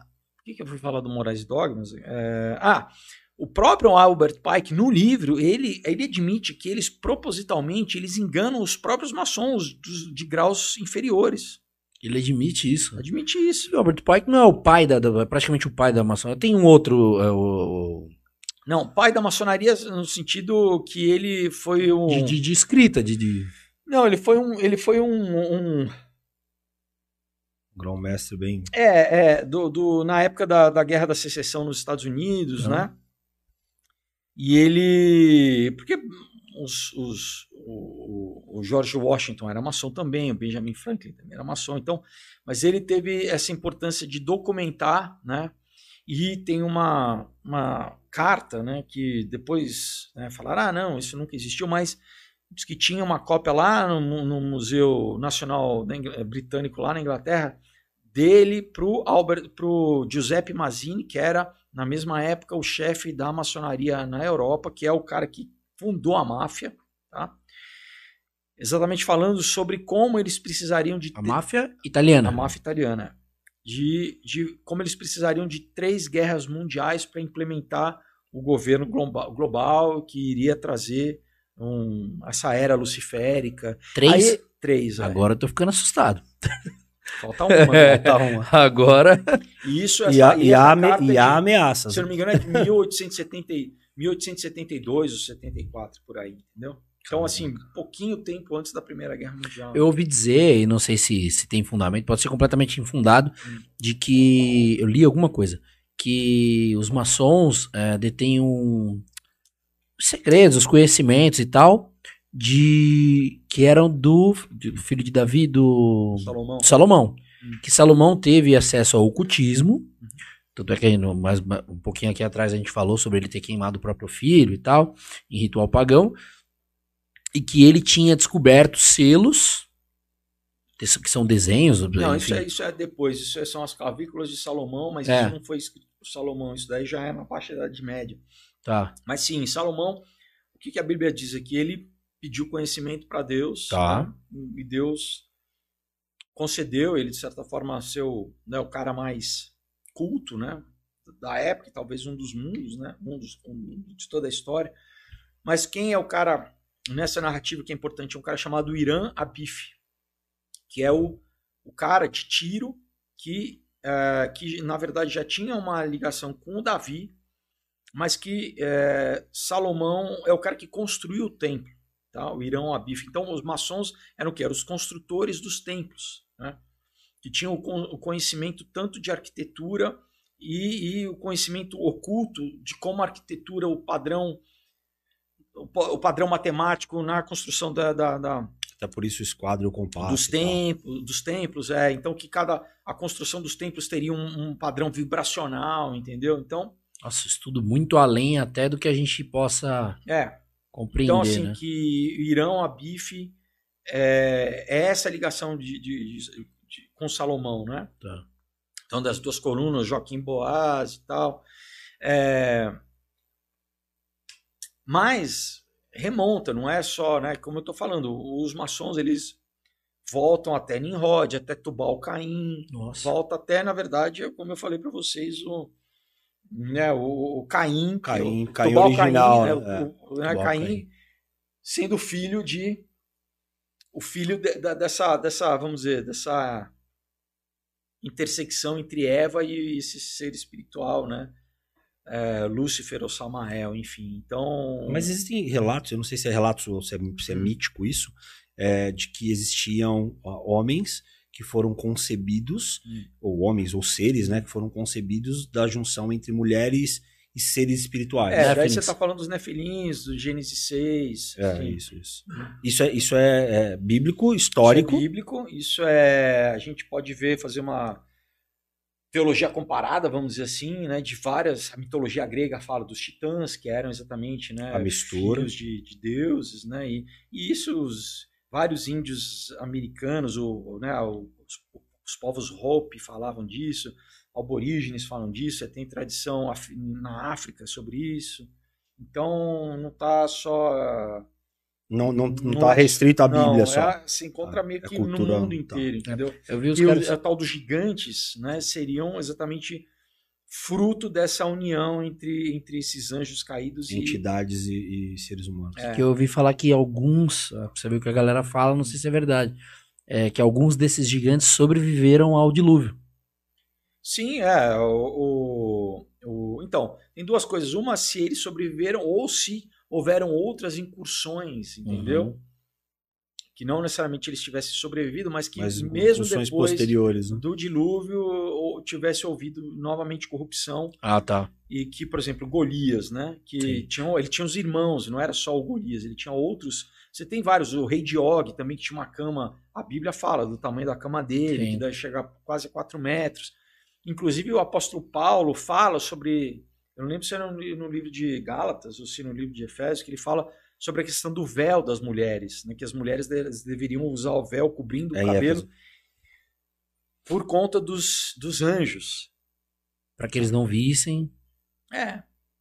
Entendi. Tá implícito isso, né? Entendi. Para que eles não cobiçassem as mulheres. Daí na Idade Média a gente tem toda a questão né, dos súcubos e íncubos, né? Que é ah, então, e agora, recentemente, a gente tem o que? Isso meio que uma roupagem de alienígena. Que muitos é, relatos de abdução falam, tem sempre um cunho sexual, né? De abuso sexual, uhum. ou que os, né, os alienígenas retiraram óvulo, esperma, papapá. É, é muito é muito parecido, né? Então, e né, eu tenho um, um vídeo já, acho que de 2018, se eu não me engano, dois ou três, eu não lembro, sobre essa questão, assim, falando se, se são, é, acho que é aliens ou demônios, que daí eu pego historicamente, né, então o Jacques Vallée, que era o, astró o astrônomo ufólogo, na verdade, o cara era um, um astrofísico com PhD, um cara cientista mesmo, mas que ele foi o cara, o primeiro que, que meio que encabeçou a questão da ufologia nos anos 60, e que inclusive no filme lá do Spielberg, o Contatos Imediatos do Terceiro Grau, ele é homenageado, né? Tem um personagem que é em homenagem ao Jacques Vallée. E num dos livros dele, ele chega a essa conclusão. Ele, o cara, é, não era cristão, não. Cético. Cético chega a essa conclusão e fala assim, não, que é, depois de né, relatos e relatos dele coletando essa coisa em campo, né? Dos, ele fala, não, é, é, é muito mais plausível eles serem entidades interdimensionais e não extraterrestres e demoníacas. E aí acreditando, acreditando já em dimensões e colocando dimensão como sendo algo espiritual mesmo. É, é. Então que não é que ele vem do espaço, ele, eles se materializam, eles, vêm, eles entram na nossa, na nossa frequência dimensional, entra e sai da nossa frequência dimensional, como a gente lê na Bíblia, né? Como os, homens, os anjos se materializavam, né? Sim. Os anjos inclusive muitos se materializavam fisicamente, né? Comiam, Sim. né? E de repente se, se sumiu, né? Jesus mesmo, Jesus, né? Sim, Jesus, Jesus depois do corpo glorificado. Sim. Ele né, atravessava a parede, ele aparecia. Então é o que? É uma... Andou com os discípulos ali no caminho comeu, de Maús, é, comeu é. e tal. E, e é, ah, os Estados Unidos liberou aí recentemente aquele, aquela imagem do, dos caças. Você chegou a ver isso? Vi, vi. De, de uns pontos assim. Uhum. Lógico, a gente não. Aquilo não dá para você afirmar absolutamente nada, né? Mas eu acho que vai de encontro também com isso, né? Porque o, o cara que tá pilotando, o cara fala, meu, ele se moveu a, sei lá, não sei é, quantos não é, milhões. Não obedece a lei da nossa física, é, assim, não, é. ele não tá, né? Não tá. As leis da nossa física aqui, tridimensional, não, não, não se aplica, né? É. Tem pergunta aí, Rafa? Cara, é, eu vou pegar umas perguntas aqui. Pô, o pessoal falando muito bom, muito bom te elogiando pra caramba, cara. Sempre gostei do seu trabalho como ator, ah, sabendo que você, pô, você fala bem pra caramba. E que é a Aurora, a Rosângela Mendes. Vamos ver aqui, ó, excelente ator, muito bem informado sobre vários assuntos. Siga o seu canal, dando parabéns. Tem uma pergunta aqui, cara, que eu achei legal. Ah, a Elaine falando sobre soja e trigo modificado, uhum. aquele papo que nós estávamos falando, né, sobre alimentação. Ah, espantoso ver líderes evangélicos demonstrando neutralidade ou até mesmo simpatia em relação à maçonaria. Hum. Que isso é um ponto Sim. importante. Existem vários líderes evangélicos no Brasil. Uhum. Maçons. Relatos de grandes de, líderes. De gran... Isso, é grandes líderes. É, relatos, né? Não vou dizer com certeza, porque eu não, não até, até, porque a gente não frequenta, não sabe. a, a, lojinha que o cara frequenta, né? É, cara, então a pergunta, Daniela é, Cerqueira perguntou: Você acredita que o anticristo já está no nosso meio? Olha, é difícil, difícil. falar, né? Eu, eu, eu, eu acredito que é porque eu acho um erro a gente tentar estabelecer data, né? Essa coisa de. Porque ao longo da história, muita gente já errou muito querendo estabelecer a data do, do, do, né, do Apocalipse, do retorno de Jesus e tal. Agora, o que é fato é o seguinte: a gente vive numa geração que tem o primeiro grande cumprimento bíblico, que sem esse, uma série de profecias não, não seriam possíveis de serem cumpridas, que é o que? É o retorno do Estado de Israel. Então, diferentemente do, da virada do, né, do século 9, pro, do, do, primeiro milênio para o segundo milênio, onde muitas pessoas acharam que né, Jesus ia voltar, né, ou, ou, de novo do, do, do, da virada do século XIX para o século XX, ou agora, né, Israel em 1948 volta a existir. Isso cumpre uma profecia de Isaías, né? É, então, e, a, e ainda não fez 80 anos, então tá numa geração. A gente ainda está numa geração. Né? Tem uma, uma profecia bíblica que fala que todas essas coisas em Daniel, não lembro se 11 ou 12, que isso, isso aconteceria em uma geração. Então, a, o que eu tenho certeza é o que Jesus fala das dores de parto. Eu acredito piamente que a gente está vivendo as dores de parto. Né? Jesus fala que antes da tribulação haveria as dores de parto, né? que antecedem a tribulação. Então, assim, a gente lê também em Daniel 12 o que aqui ele fala que nos últimos dias a ciência se multiplicaria, cara. Fato. Né? A ciência é impressionante, né? Assim, na minha vida, só o que eu já vi. A gente, eu tô falando, a gente tá falando aqui de robótica, a gente tá falando de, sabe, de misturar homem com animal, outra coisa, cumprimento bíblico. Jesus falava que os últimos dias seriam iguais aos dias de Noé. Os dias de Noé, os dias pré-diluvianos, houve corrupção genética, né? A gente falou Gênesis 6. É, então a gente está vendo que, de novo, corrupção genética, né? Se você pegar em, em né, Levítico, Deus fala para não chegar a misturar tecido. Tá? Ele fala não misturar numa mesma roupa dois tecidos diferentes. Imagina misturar genes diferentes. Tá? Então, assim, é o quê? Para poluição da, da, da, criação humana. O inimigo quer o quê? Quer perverter a nossa, a nossa, corromper a nossa, a criação de Deus. Então, né, quando você lê em Gênesis 6, a conotação que Noé ele era justo em suas gerações, né, não é a tradução em português, é que no hebraico quer dizer que ele era perfeito geneticamente no hebraico. Tá? Então, que, que, que a genética dele não tinha sido corrompida, significando que a linhagem do Messias estava preservada, que Jesus né? Porque qual que foi o intento do, do diabo desde a da primeira profecia messiânica da Bíblia, que é, é em Gênesis, quando Deus fala, olha, eu colocarei inimizade entre né, o teu descendente e a, tua descendência, e a sua descendência entre, né? Já, já fala, já fala aqui, olha, que esse esmagará a tua cabeça e você ferirá o, né, o calcanhar. Então, assim, ele já sabia, ele falou assim, não, vai vai, vai, nascer, vai, nascer, vai nascer alguém. E desde então a gente lê por isso né, matar filho, matar né, criança, genocídio, ou então corromper a espécie. Na, na, era de Jesus mesmo há um genocídio gigantesco Sim, Herodes, de criança, Herodes, é, né? Então, né, Moisés também, Faraó, enfim, a gente tem biblicamente vários, né, ao longo da história, essa, ou então, né, como né, na época de Noé, pré-diluviano, corromper a linhagem do, do Messias, enfim. Ah, então, eu acredito que a gente está a gente tá nesse, nesse, fora o que a gente está vendo, né, de, de, de desse avanço tecnológico que está é, tá sendo preparado para o que a gente lê em, em Apocalipse 13, por exemplo, né? Como que ia ter um sistema global onde, primeiro, que a imagem da besta ia ganhar fôlego. Isso é o quê? A imagem não é a besta, é a, é a reprodução dela, é uma imagem, uma representação dela é um, que é um, é um holograma, é uma imagem, é uma tecnologia, né? É, que vai ganhar fôlego, tá?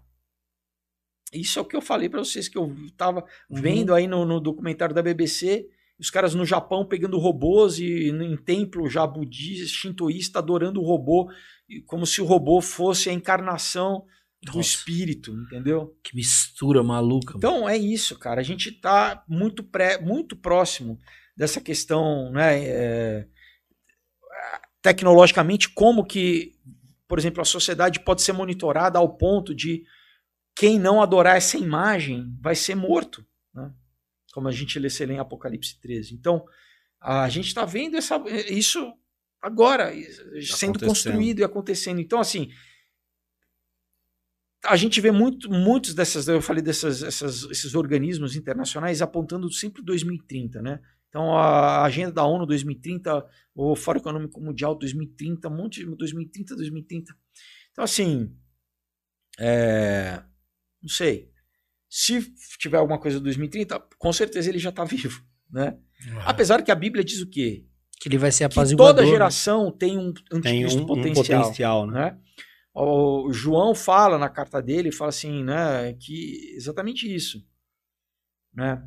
Ele fala em cita que inclusive anticristo, anticristo já né? está entre vós. Já, é, por quê?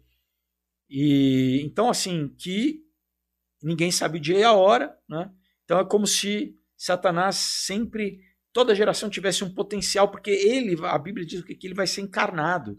Eu ouvi papo até de preparação. Então, toda geração alguém é preparado para estar naquela posição. Sim, você tem essa, como eu falei, você tem essas, essas, essas ordens, né? É, que são milenares, antiquíssimas, né? antiquíssimas, que tem inclusive sempre sempre é ligado à magia sexual, entendeu? Que muitas vezes eles dentro né, de, de, desses grupos eles é, se reproduzem. Lembra do filme Bebê de Rosemary? Uhum. O filme basicamente conta isso. Conta um grupo de satanistas que né, reproduzem ali, né? Escolhem uma mulher para ser o que a, né, a, a, a, o ventre, a, portadora, a portadora do que do anticristo, né? Uhum.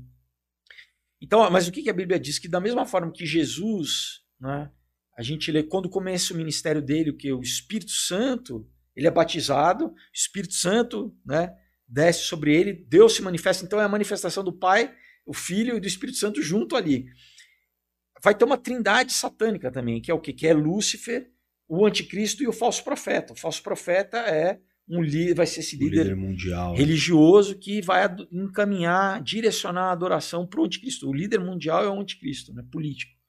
O falso profeta vai ser esse, essa figura religiosa, cultural, que vai, né, vai é, conduzir a adoração para o anticristo. Então, assim, uh, sim, né? Pode ser que resposta é, não, com certeza, com certeza um candidato sempre sempre, sempre existe, né? Agora, a Bíblia diz que ele é, um, que é o pequeno chifre que ele vai surgir meio que do nada. Então, eu acho difícil ser uma dessas figuras que às vezes o pessoal fica, né? Ah, é o Obama, é o, é o Putin, é o Macron, é o Trump. É o chinês lá. É o Xi Jinping. É. Porque é o que a Bíblia diz que vai ser um cara. Bom, chinês já não é porque eu, eu acredito, primeiro, que ele vai. Enfim, tem algum, algumas coisas na Bíblia que deixam claro, assim. Eu acho que ele vai ser um, um, um cara de descendência judaica e vai ser um europeu, por quê? Porque, é, pra, pra, porque o novo é o, é o, Império Romano moderno, vamos dizer assim, né?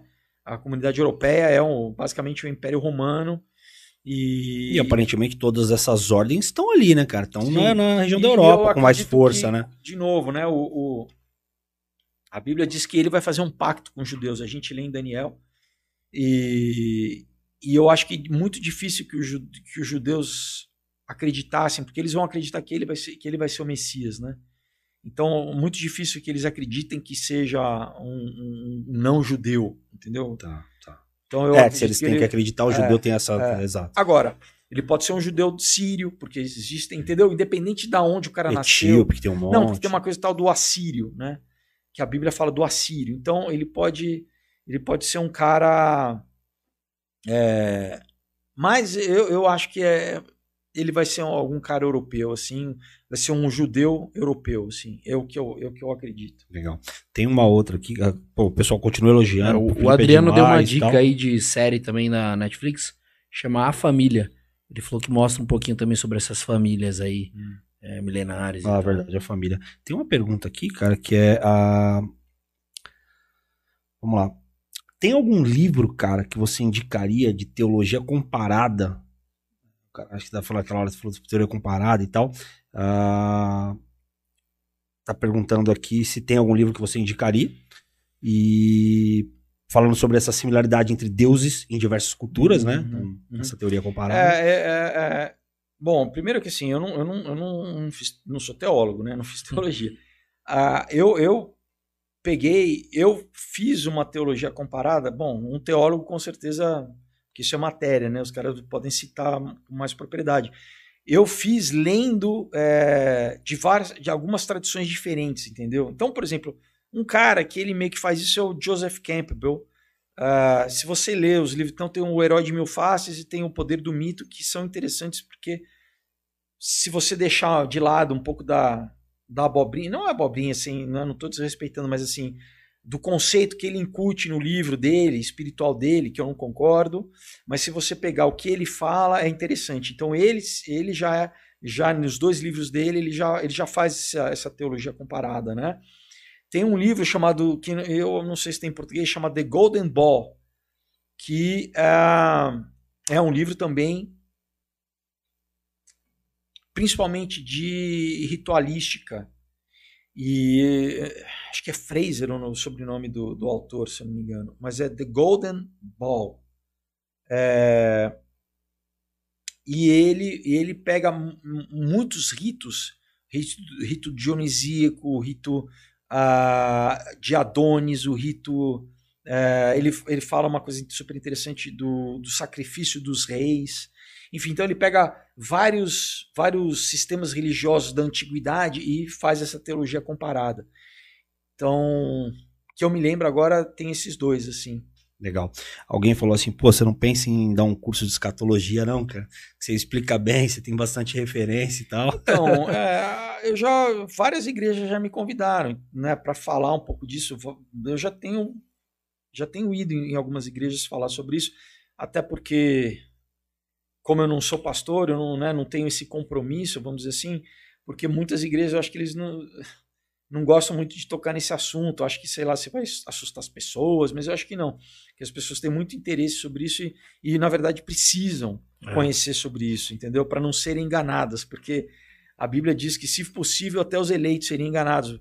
Vai haver um grande engano, né? Paulo fala em 2 Tessalonicenses, capítulo 2, de um grande engano, assim. Então, assim, é, é, como que a gente se previne? Só você conhecendo, você lendo, você Agora, eu, eu, procuro fazer isso de graça nos meus vídeos, né, pessoal? Só que cada vídeo que eu faço, em média, tem duas horas. Aí tem gente que reclama, ah, faz vídeo mais curto. Eu falo, cara, assiste, assiste quando der, vai devagarzinho aí. A Andréa Miron. Tá de graça, não é pra pagar, né? não tô cobrando nada. é. Andréa Miron. É, Acho que ele respondeu agora. É? Acho que ele respondeu é, essa aqui. Se já é. temos uma agenda em andamento, qual a conduta que devemos ter em Cristo já que seremos poucos os preparados. Acho que é isso, né? eu acho que é, é, é primeiro, estar tá consciente do tempo profético que a gente vive, não temer, né? Ao contrário. Mas é isso, o conhecimento previne com que a gente tenha medo, entendeu? Porque a gente sabe o que a Bíblia diz, a gente tá tranquilo em Cristo, entendeu? Tá, tá seguro. Agora, quem não souber o que a Bíblia. Daí a pessoa fica com medo. Nossa, meu Deus, é a variante, não sei o que lá. e agora? Não, você tá, eu tô tranquilo, entendeu? Eu, uhum. já, eu já, sei. Agora, e outra coisa, né? Também não, não, não abrir mão, ocupar o espaço, né? Eu acho que o fato da gente ter nascido nessa geração aqui, todos nós estamos presentes, isso é um propósito de Deus, né? A gente podia ter nascido 200 anos atrás. Não. Nós, né, a gente nasceu para um tempo como esse, para essa geração. Então cada um tem um propósito individual. Então é você né, orar e pedir para Deus, olha, como que né, o Senhor quer me usar encontrar o seu né? na minha vida, né? Como que eu posso servir? Todo mundo tem, todo mundo tem, entendeu? E, e, ocupar, ocupar o espaço, né? Ocupar até que ele venha, né? A Bíblia diz. Então a gente tem que ocupar, seja na área né, onde você tiver, não ter medo, né, não, não ser daqueles que retrocedem para né, a perdição, mas que aqueles que avançam para, né, que é o versículo, para a preservação da alma, né, se eu não me engano. Enfim, é, é isso, né, a gente está aqui, de certa forma, fazendo é um isso. privilégio também Exato. estar, né, porque várias, várias é, gerações, imagina, as pessoas queriam falar, nossa, né, Queria estar tá na, na época da, da, tá da, época, da volta de Jesus. Tem inclusive né? essa liberdade que a gente tem de falar sobre isso, né? A Adriana Aparecida Bertaia disse o seguinte: qual a sua opinião sobre as Ela escreveu tábuas. Ah, depois ela corrigiu. É pedra. Pedras da Geórgia. É, eu falei agora, né? Uhum. É, existe, né? Só o pessoal. As pedras, a pe- tem, inclusive, documentário, né? Foi, se eu não me engano, em 1983, foi lá no estado da Geórgia, mas tem toda a história de quem. Né, tem um documentário que fala, eles entrevistam os caras da pedraria, porque são, cara, são megalítico, megalitos, como lá Stonehenge na, na, na, na, São na grandes pra caramba. são enormes, né? E de caro, que você precisa de dinheiro. Você- E eles estão alinhados astronomicamente. Tem, tem várias línguas mortas, tem sânscrito, tem, se eu não me engano, babilônico, entendeu? Tem tá em hieroglifo também, egípcio, aquilo. E, e, e o cara que, se eu não me engano, que pediu era ah, J- J.C.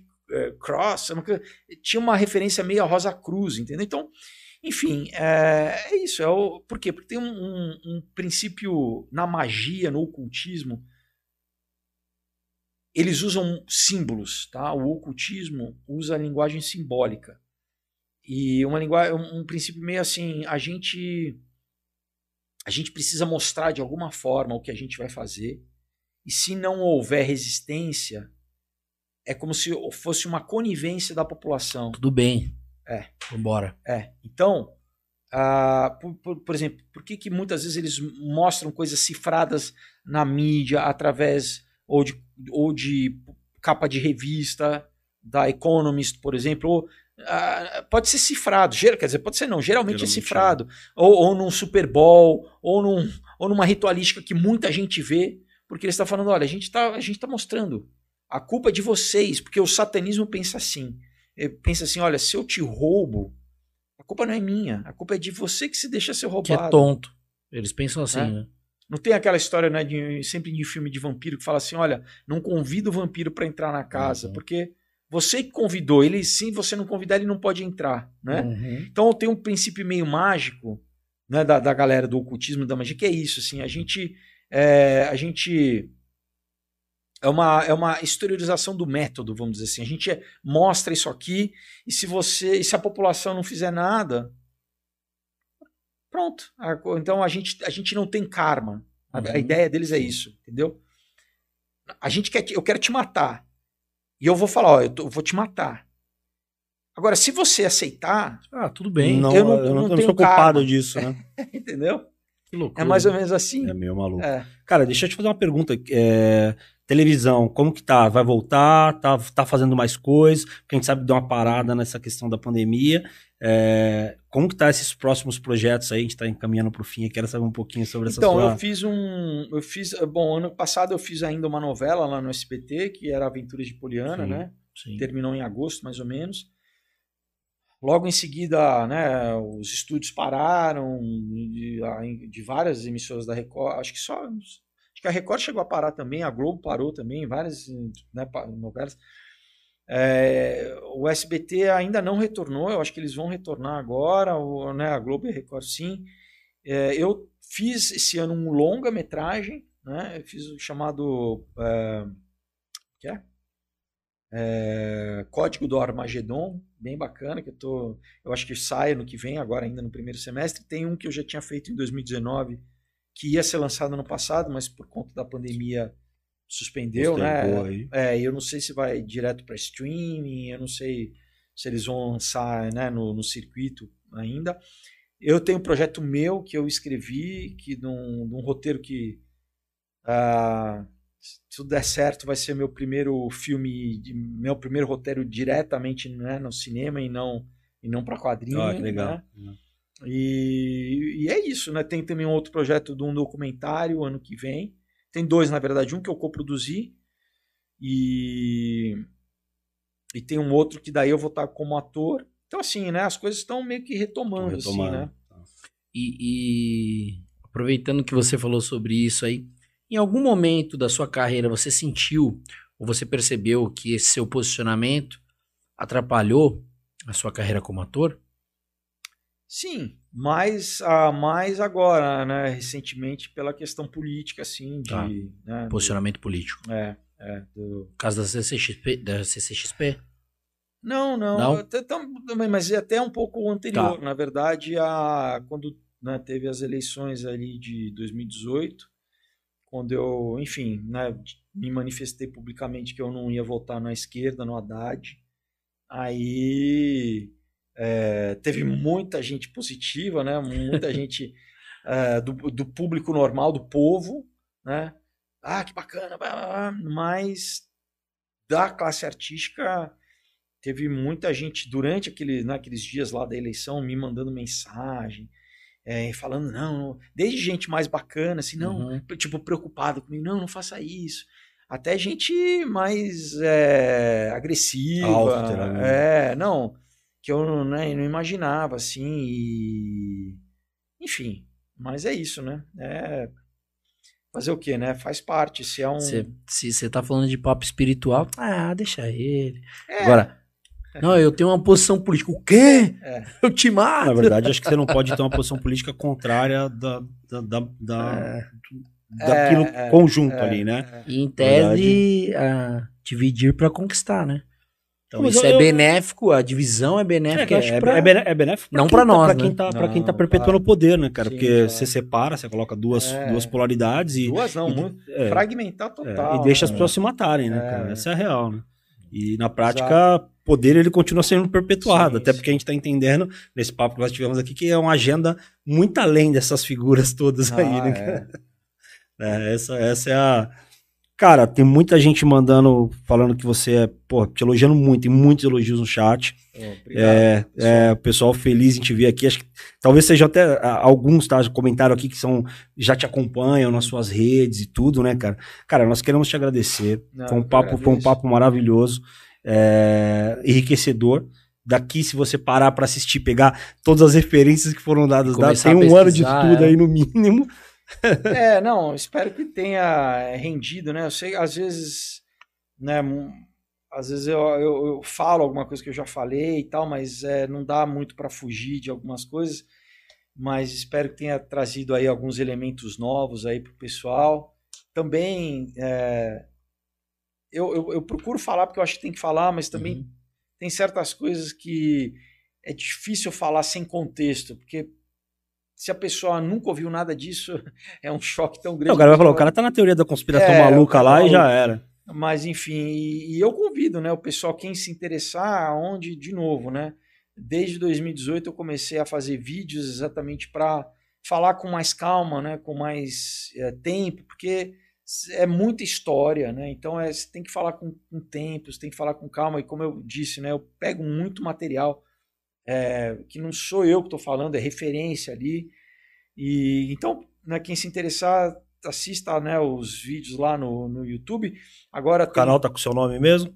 Tem meu nome, mas eu daí aconselho. também eu abri no, no, em outras plataformas, que é o Rumble e o Odyssey, porque tem alguns vídeos que, se eu, por exemplo, for falar de qualquer coisa relacionada à pandemia e tal. Sim, sim, ele dá uma eles quebrada. Tão, eles estão, não, inclusive eu tô com um strike para perder o canal. então não dá para falar. Arriscar. E, e, também os quadrinhos, né? Então, de novo, aí eu vou reforçar o convite para galera conhecer esse material, que muito do que eu faço disso, desse assunto todo, eu coloco né, né, com forma de história, com ação, com, né, com é, que é muito fácil, de repente, do pessoal ter uma introdução para esse tema.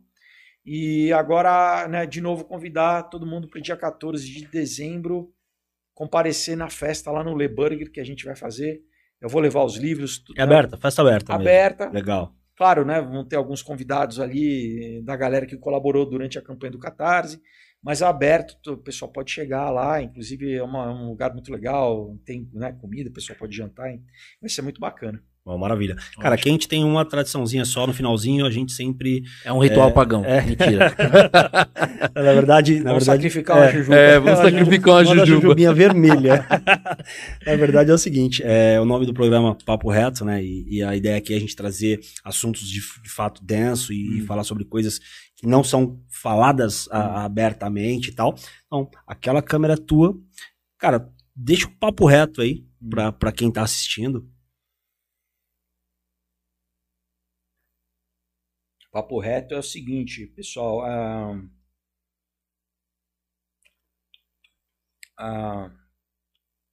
Infelizmente agora eu, claro, né, que a gente tem que ser só da gente ter família, né, ter, ter, pessoas queridas, ter, a gente pode tirar alegria e contentamento de muita coisa, né? Primeiro, de Deus, né? A vida pode estar tá caindo aos pedaços, você né, se ajoelha, entra em conexão, você, você consegue ter paz, você consegue ter alegria, enfim, mas, né, um prato de comida, né, uma cama quente, uma ver o sol, ver um dia bonito, enfim, várias coisas que dão alegria. Agora, ano que vem, eu, eu acredito que a situação vai ficar mais difícil, então o papo reto é assim, não não se desesperem, tá? Não fiquem bombardeados pela mídia, de preferência, sabe, desliga. Tem muita fonte de informação melhor do que a tradicional, que às vezes pode ser mais fácil, né? pode ser no automático, pode ser mais fácil você, ah, mas você vai ouvir propaganda, você vai ouvir um discurso para te, geralmente, atemorizar e te conduzir para um, um lugar que não é legal, o que, né, o que eles têm preparado, que a engenharia social que eles têm preparado, e a gente a gente está entrando no terceiro ano aí, e agora é uma nova variante, é uma nova. E isso, pessoal, vai continuar. Então, se você não começar a ter uma. a, a se interessar sobre, sobre tudo isso que está acontecendo, né? E, e, ter, e ter uma atitude ativa, proativa e não só passiva, é, não, não, eu não, eu não, não recomendo. Eu acho que a saída é essa, é se informar e, e, buscar ter fé. No fundo é isso, sabe? Ter uma estrutura, só a fé em Deus que pode te fortalecer, te dar uma estrutura para encarar de frente aí essas coisas que vão que estão para vir. É isso. Maravilha. Show. O papo foi dado, pessoal. É. Então, vamos, vamos, ouvir, refletir sobre a mensagem, é. que é extremamente importante, atual e né? Confortante. É confortante, porque as pessoas precisam de conforto, né, cara? A gente tá vendo aí muita gente passando por extrema dificuldade, ainda Sim. sendo uh, acharcado por, por, tudo que acontece, né? É, muito obrigado mais uma vez. Obrigado por você ter aceito vir bater um papo com a gente. Estamos de fato felizes. É, eu falo por mim, acho que posso falar pelo dia aqui. Muito, cara. Muito, é... muito. Eu acompanho o seu canal, eu assisto, é, inclusive indico quem. É, é como ele falou você tem que ter um, um, um quê de, de questionador, um quê de, de. Vamos chamar de pesquisador, porque você tem que ter um pouco de paciência, precisa entender, ter esse contexto. É, e pegar todas essas referências que é. você dá e, e, ir atrás, tentar, tentar cavucar, né? E, e, a, e o grande, e o, o, o, brilhante do, do, do, canal dele, na minha opinião, é que não é ele falando. Ele tá com a referência na mão. Uhum. Então, se você for, sei lá, no sebo, você procurar na internet, Tu compra o livro e, e, olha com seus olhos lá, se você não acreditar. Então você compra, ele te dá a referência, a fonte onde você buscar aquilo ali. Ah, mas ele pode ter interpretado. Meu amigo, compra, lê, interpreta você. Interpreta você e vai embora. É isso aí. Família, muito obrigado. Você que esteve aqui conosco até agora. Amanhã temos mais. Marco Lagoa, chefe da Whitec, Haiti, vai estar tá aí batendo um papo com a gente. Falando sobre veleja, velejar e é, tudo mais. É, isso aí. Valeu, pessoal. Boa noite. Até um mais. Abraço. Valeu. Um Deixa abraço. o like aí, curte. O canal também tá precisando, hein? Um abraço. Um abraço.